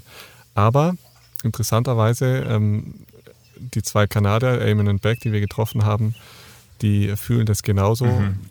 vielleicht runter nach Südafrika zu fahren oder halt dann Afrika noch mehr zu bereisen. Ja, auf jeden Fall ähm, ist jetzt bei denen so, die waren ja jetzt kurz hier in, in Marokko, um ihren mhm. Camper wieder ähm, fit zu machen. Und mhm. mit denen werden wir uns dann Anfang Januar unten in Dachla treffen. Das ist ganz im Süden Westsahara. Ähm, das ist ein super Kitespot. Und von dort aus werden wir, so ist der Plan jetzt, nach Mauretanien übersetzen, also weiterfahren. Wow. Und das ist praktisch das nächste Land Richtung Süden. Und danach in den Senegal fahren. Senegal, ui. Und toll. wenn die Straßen es zulassen, dann Gambia noch. Wow. Und das, also es wird ein Wahnsinnstrip. Mhm. Also ich habe richtig Bock drauf und bin richtig gespannt, wie das wird, ob das überhaupt möglich ist, ob wir im Sand stecken bleiben, ob wir ähm, die Grenzbeamten bestechen müssen oder nicht, keine Ahnung. Mhm. Ähm, da sind noch so viele Fragezeichen offen. Ähm, wird auf jeden Fall ein richtiges Abenteuer, ist auch nicht ganz ungefährlich, weil halt auch ähm, ja, da noch ärmere Gebiete auf uns warten mit teilweise sehr kriminellen ähm, ja, Räuberbanden, kann man schon fast sagen. Mhm. Und deswegen wollen wir das auch nicht alleine machen, sondern vielleicht als kleine Gruppe. Vielleicht kommt noch ein, noch ein anderes Pärchen mit, dann sind wir zumindest zu dritt, zu viert. Und werden das Ganze natürlich auch auf YouTube so ein bisschen dokumentieren. Mhm, und schön. Das ähm, ist jetzt so der Plan für Januar, Februar, März. Mhm. Und ähm, dann ist der Winter ja dann auch um und dann kann es gut sein, dass wir wieder Richtung Italien, Deutschland fahren und da werden wir dann den nächsten Podcast aufnehmen können. Ja, absolut. Also genau. ich denke, wir, wir werden jetzt ja eh sehen, wie das quasi im Endeffekt funktioniert, wenn wir jetzt über, ich sag mal, Telefonat kommunizieren und ich glaube, das wird sich dann gut erübrigen. Also wir haben, wir haben recht gut E-Programm ja. dieses Jahr, so ich denke Januar, Februar. Februar steht ähm, die, also man sagt so das Brooming, das Beschneiden von den Olivenbäumen an. Also das heißt, wir, wir werden da eh voll mhm. drin sein und je nachdem, zu welcher Zeit ihr quasi kommt, wird ähm, was anderes anstehen. Aber das Wichtige ist, dass wir wahrscheinlich im Endeffekt auch ein bisschen Zeit haben zu kiten und klar, Podcast-Aufnahmen und vor allem auch hier Voll. ein bisschen mal erkundigen, was es hier oben gibt. Ne? Also das ist, äh, da freue ich mich schon, wenn ich dir das zeigen darf. Das wird richtig gut. Ja, ich bin auch mega gespannt, eben wie es dort aussieht und mhm. was für Projekte dann dort ähm, ins Rollen gebracht werden mhm. und so. Also das ist echt so cool. Das, also man muss sich das mal vorstellen. Es ist ein 40 Hektar mm. großes Grundstück mitten in den Bergen ja, von, ja. von Italien. Wahnsinn. Ja, also so cool. Also eben, also es ist wirklich was. Wie viele Olivenbäume habt ihr denn da drauf? Also wir haben aktuell sind zwei Hektar, also an die 300 Bäume. Und ein Hektar wow. sind, ist Wein. Also es, es gibt, gibt es viel Arbeit. Krass. Und jetzt, jetzt kommen eben nochmal, also Filippo ist ja der Vorbesitzer und der wird ähm, auch jeden Monat immer noch hier sein und uns quasi auch so ein bisschen jetzt wirklich Stück für Stück richtig einarbeiten. Und er hat vier Pferde hier, zwei Pferde kommen noch dazu. Ähm, das heißt insgesamt sechs Pferde. Und äh, drei Schweine leben auch hier. Also es ist ähm, alles da, zwei Hunde noch, cool. die dort eh schon hier leben, Katze. Also es ist total, es ist gefüllt mit Leben. Ne? Und sobald du hier quasi über das Grundstück läufst, du hörst die Pferde. Ne? Also es, ist, es ist so voller Leben und eben auch der Raum und das Pla der Platz quasi da, um auch eben diese Projekte, ich sag mal, die Grundideen über auch all das, was wir eigentlich im Endeffekt sprechen. Ne? Wie kann man vielleicht Gesellschaft neu ähm, denken? Wie kann man Beziehungen leben? Hier kann man es im Endeffekt wirken lassen. Und das ist, glaube ich, auch genau der, der richtige Ort, um sowas umzusetzen. Ne? Du hast den Raum, es gibt ja auch das Yoga-Haus ähm, für, für Fortbildung. Du kannst Menschen einladen, hier können sich Menschen treffen. Und es ist wirklich so dieses Genial. Zurücktreten von dem reinen Besitz. So, ne? Also ich bin, bin eh nicht derjenige, der das ähm, gekauft hat. Und so fühlt sich das halt wirklich nochmal richtig schön an, weil hier was entstehen kann. Also es ist wirklich ein Raum, ähm, um etwas zu kreieren, einen Treffpunkt zu kreieren, um ganz viele Menschen zu vereinen und auch, sag mal, in diesem Fall ähm, anzuregen.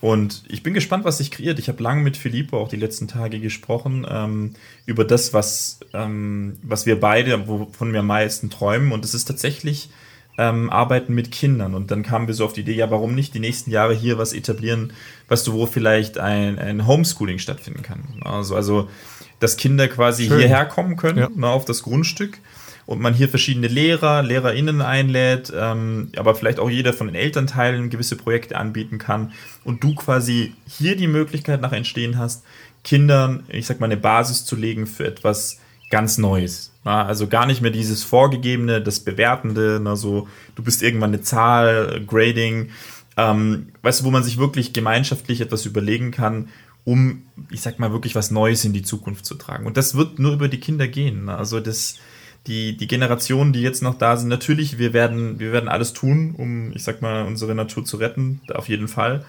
Aber ich sehe absolut den Bereich für die Kinder. Und deswegen ich, freue ich mich so sehr. Also ich freue mich auch, dir das nachher zu zeigen, Lizzie, und das, das wird toll. Also einfach, dass man so ein bisschen sieht, so, weißt du, wo, wo ist der Fundus nachher für das, was hier passiert? Und ich sehe das absolut in, in der Arbeit mit Kindern. Und dafür ist das Grundstück perfekt. Ne? Du hast alles, was du brauchst. Du hast die Pflanzen, ne? du hast nachher Gewächse, äh, du hast die Tiere und du hast die Menschen. Ne? Also du hast genau diese Einheit, was du brauchst. Ne?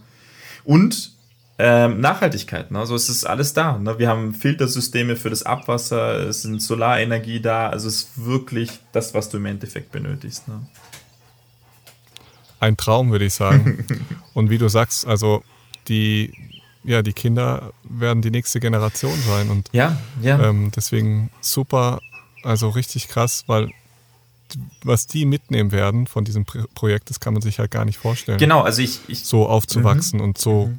Ja. Ich glaube, das ist, du, du sagst es genau richtig. Ähm, ich glaube, man kann nur beobachten ähm, bei sich selber, weißt du, so, wo, wo waren die Impacts, die mich eher weggeführt haben ähm, vielleicht auch von der leiblichen Erfahrung. Ähm, weißt du, wie kann ich meinen mein Leib, meinen Körper ähm, wahrnehmen, spüren, fühlen?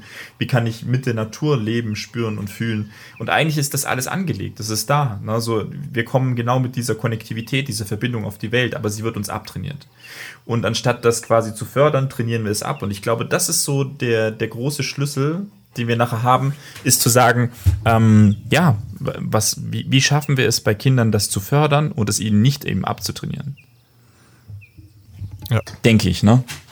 Ja, absolut.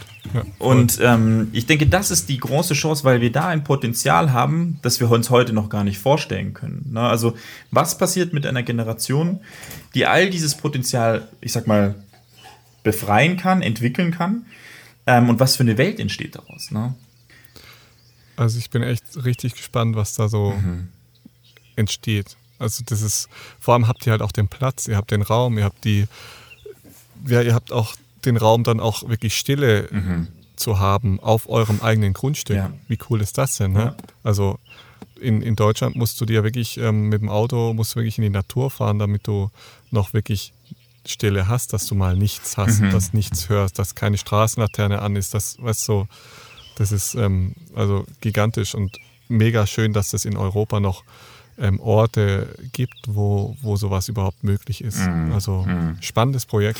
Wirklich. Also eben. Bin richtig neugierig. Ich denke, da werden wir ähm, noch viel drüber sprechen können, ähm, weil das ist schon, schon eines der größten Anliegen von mir und ich glaube, das werden wir in den Gesprächen immer wieder haben, egal ob wir nachher über Beziehungen sprechen, über, über Transzendentalität, über äh, Glauben ich glaube, dass der, der allergrößte Schlüssel eben genau in diesen, diesen Bereichen liegt. Und mh, mm, ist, ich glaube, es ist spannend, wenn wir, wenn wir dann nachher hier sind, dass wir vielleicht dann auch ein Thema aufgreifen in diesem Bereich. Und ich, ich freue mich da auf jeden Fall tierisch drauf. Weißt du, dann kann man das auch mehr so zusammen dann nachher auch erörtern. Ne?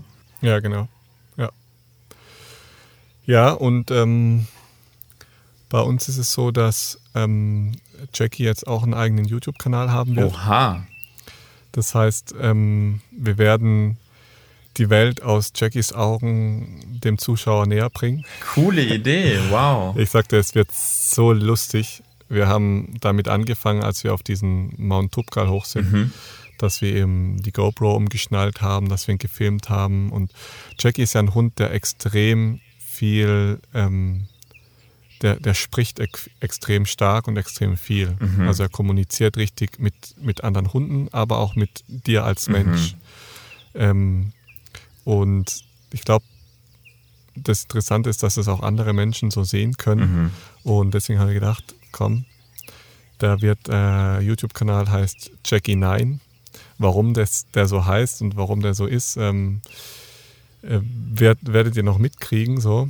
Aber auf jeden Fall auch ein sehr spannendes Projekt. Spannend. Die, die Welt so ein bisschen aus Hundeaugen zu sehen. Und ist eine coole Idee. Also finde ich eine sehr kreative Idee vorher. Es, es wird richtig geil. Geil. Ja, also ich bin echt gespannt, wenn dieser Podcast hier hochkommt, dann wird auch das erste YouTube-Video schon online sein. Also seid gespannt. das wird auch nochmal ein richtig gutes Projekt werden. Oh, cool. Ja, wie, wie ihr wisst, ne, wir haben immer genug zu tun. Ja, ja. Und immer genug Arbeit. Immer, immer wieder was Neues in der du Pipeline. Voll. Ja, ich glaube, ich, ich glaube, das ist auch echt, schon auf unseren nächsten mm, Talk. Mm, das wird cool. Also ich glaube, es ist auch echt schön, ähm, wenn, wenn jeder, also der nachher Interesse hat, so an unseren Projekten, was wir machen, ähm, wenn man sich einfach auch mal so ein bisschen reinlesen kann, dass man so eine Vorstellung kriegt, vielleicht ein paar Bilder, ähm, dass man bei euch ähm, Olive und ja. Ruby einfach mal reinschaut auf YouTube. Bei uns Monestevole ähm, ist quasi das Projekt, wie es heißt, Monestevole Tribe Wanted, so findet man es gerade quasi noch. Ähm, Gibt es auch ein paar YouTube-Videos, aber vor allem auch die Webseite Sehr und dann cool. kann man einfach mal reingucken, äh, mal so ein paar Bilder für sich bekommen, weil je mehr wir nachher wirklich dann, ich sag mal, auch vor Ort sind und du auch mal so ein paar Sachen erzählst, ich glaube, dann hat man auch so ein paar Bilder, ne? Vielleicht mal Jackie im Kopf und so. Voll. Ähm, und ich glaube, das ist so nachher das Coole. Und ich denke, irgendwann würden auch von Don auch ein paar Bilder ähm, auf unsere Webseite kommen und dann, dann kann man sich das mal so ein bisschen bildlicher noch besser vorstellen.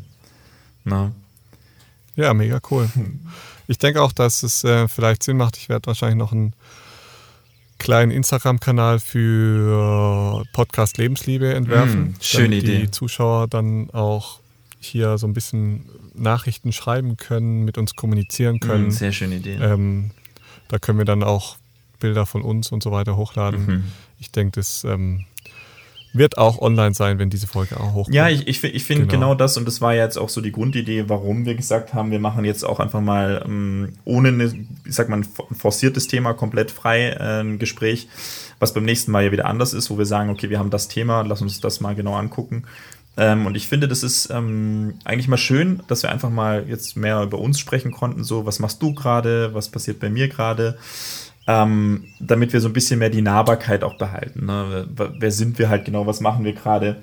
Und das wird ja in der Zeit ja noch mehr passieren, ne? dass wir vielleicht einfach noch von uns noch was genaueres erzählen und ich glaube, dann lernt man uns einfach auch noch mal mehr kennen. Und das ist ja für uns beide auch so ein bisschen mehr ein Kennenlernen von uns, ich sag mal vom Gegenüber. So, ich kenne dich gut, aber ja. ich, ich lerne dich jedes Mal also durch die Gespräche noch besser kennen. Und das ist ja das Schöne eigentlich, ne? Ja, ist so. Man muss ja dazu sagen, dass wir uns noch nicht so lange kennen. Also ja. wir kennen uns erst seit eineinhalb Jahren. ähm, aber Fühlt sich länger ja, an, ne? Gefühlt, ähm, vom Gefühl her kenne ich dich dein ganzes Leben so. Ja, ist wirklich so. Aber halt nicht im Detail. Mhm, mh. Und das ist ja das Schöne und also jetzt, deswegen fand ich so schön, weil du das vorhin angesprochen hattest, wie wir uns erleben nur als Wesen. Und wir haben ja weibliche und männliche Anteile.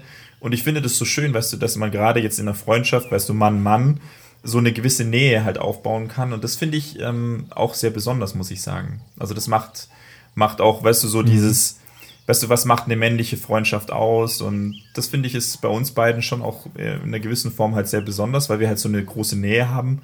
Und ich, das ist ja das Krasse, was sich da schon über ja. anderthalb Jahre halt aufbauen kann. Wenn man merkt, ne, man hat diese, ja. diese Möglichkeit auf Nähe. Und das hat natürlich mit unseren Charakteren auch zu tun. Ne?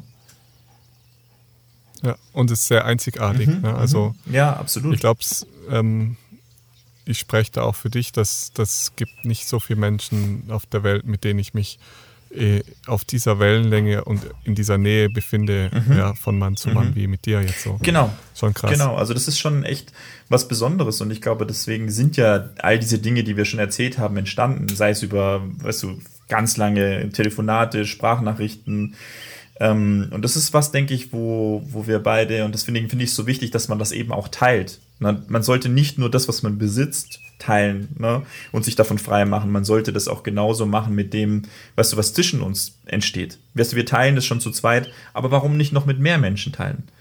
Ob dann, weißt du, jeder nachher genau. sagt so, hey, ich höre das nur wegen den beiden oder weil es in mir was berührt, sondern darum geht's ja gar nicht, weißt du, weil wir, wir beide leben was und wir haben noch die Bereitschaft, das teilen zu wollen. Ob und wie viele nachher das hören, spielt ja für uns beide gar keine Rolle, sondern wir erleben, indem wir das tun, dass wir beide das teilen und noch mehr uns miteinander beschäftigen, ja genau diese Bereicherung. Und wenn es nachher für jemand anders Absolut. eine Bereicherung sein kann, super. Ne? Also wenn es eine Anregung sein kann, super. Ähm, aber das sollte nicht das Ziel ja. sein, ne? dass man nachher sagt, ja, ich will so und so viel HörerInnen gewinnen und weiß der Geier, Geier was. Ne? Dann, dann, dann ist es schon ja, ein Fehler, weil dann ist es schon wieder konsumieren. Und deswegen finde ich da das schön. Mhm. Das Witzige bei uns ist ja, dass wenn wir jetzt so ein Telefonat führen, mal alle zwei Wochen, mhm. ist es für uns ja ähm,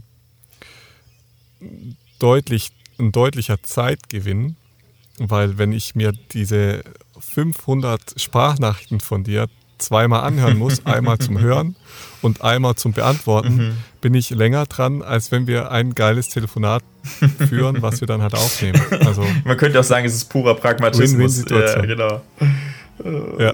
Ist, der, ist der beste Weg, äh, wo wir pragmatisch miteinander arbeiten können. Äh, dann haben wir, haben wir wenigstens für zwei Absolut. Wochen wieder Ruhe, bevor wir wieder miteinander reden müssen. ja, genau. Oh, schön. Ja, schön. schön dann würde ich sagen, in zwei Wochen starten wir dann mit unserem Beziehungs. Ähm, genau, genau. Da haben wir jetzt ja schon schön, ich, ähm, ich sag mal, das Thema schon mal angekündigt und das, das wird sehr spannend. Ich freue mich auch sehr. Aaron. Absolut. Es tat gut, dich zu hören, mein Freund. Absolut. Und auch liebe Grüße gehen raus an alle, die hier zugehört, zugehört haben. Grüße und Küsse. Ähm, schön, dass ihr dabei wart. Grüße und Küsse. Äh, genau. Und in dem Fall bis zum nächsten Mal. Genau, Aaron, war schön, dich zu hören. Genieß es, lass dir gut gehen. Und ja, Umarmung an Jackie Jawohl. und Lisi, wie immer, ne? Jawohl, machen wir so. Okay. Ciao, ciao. Bester. Ciao.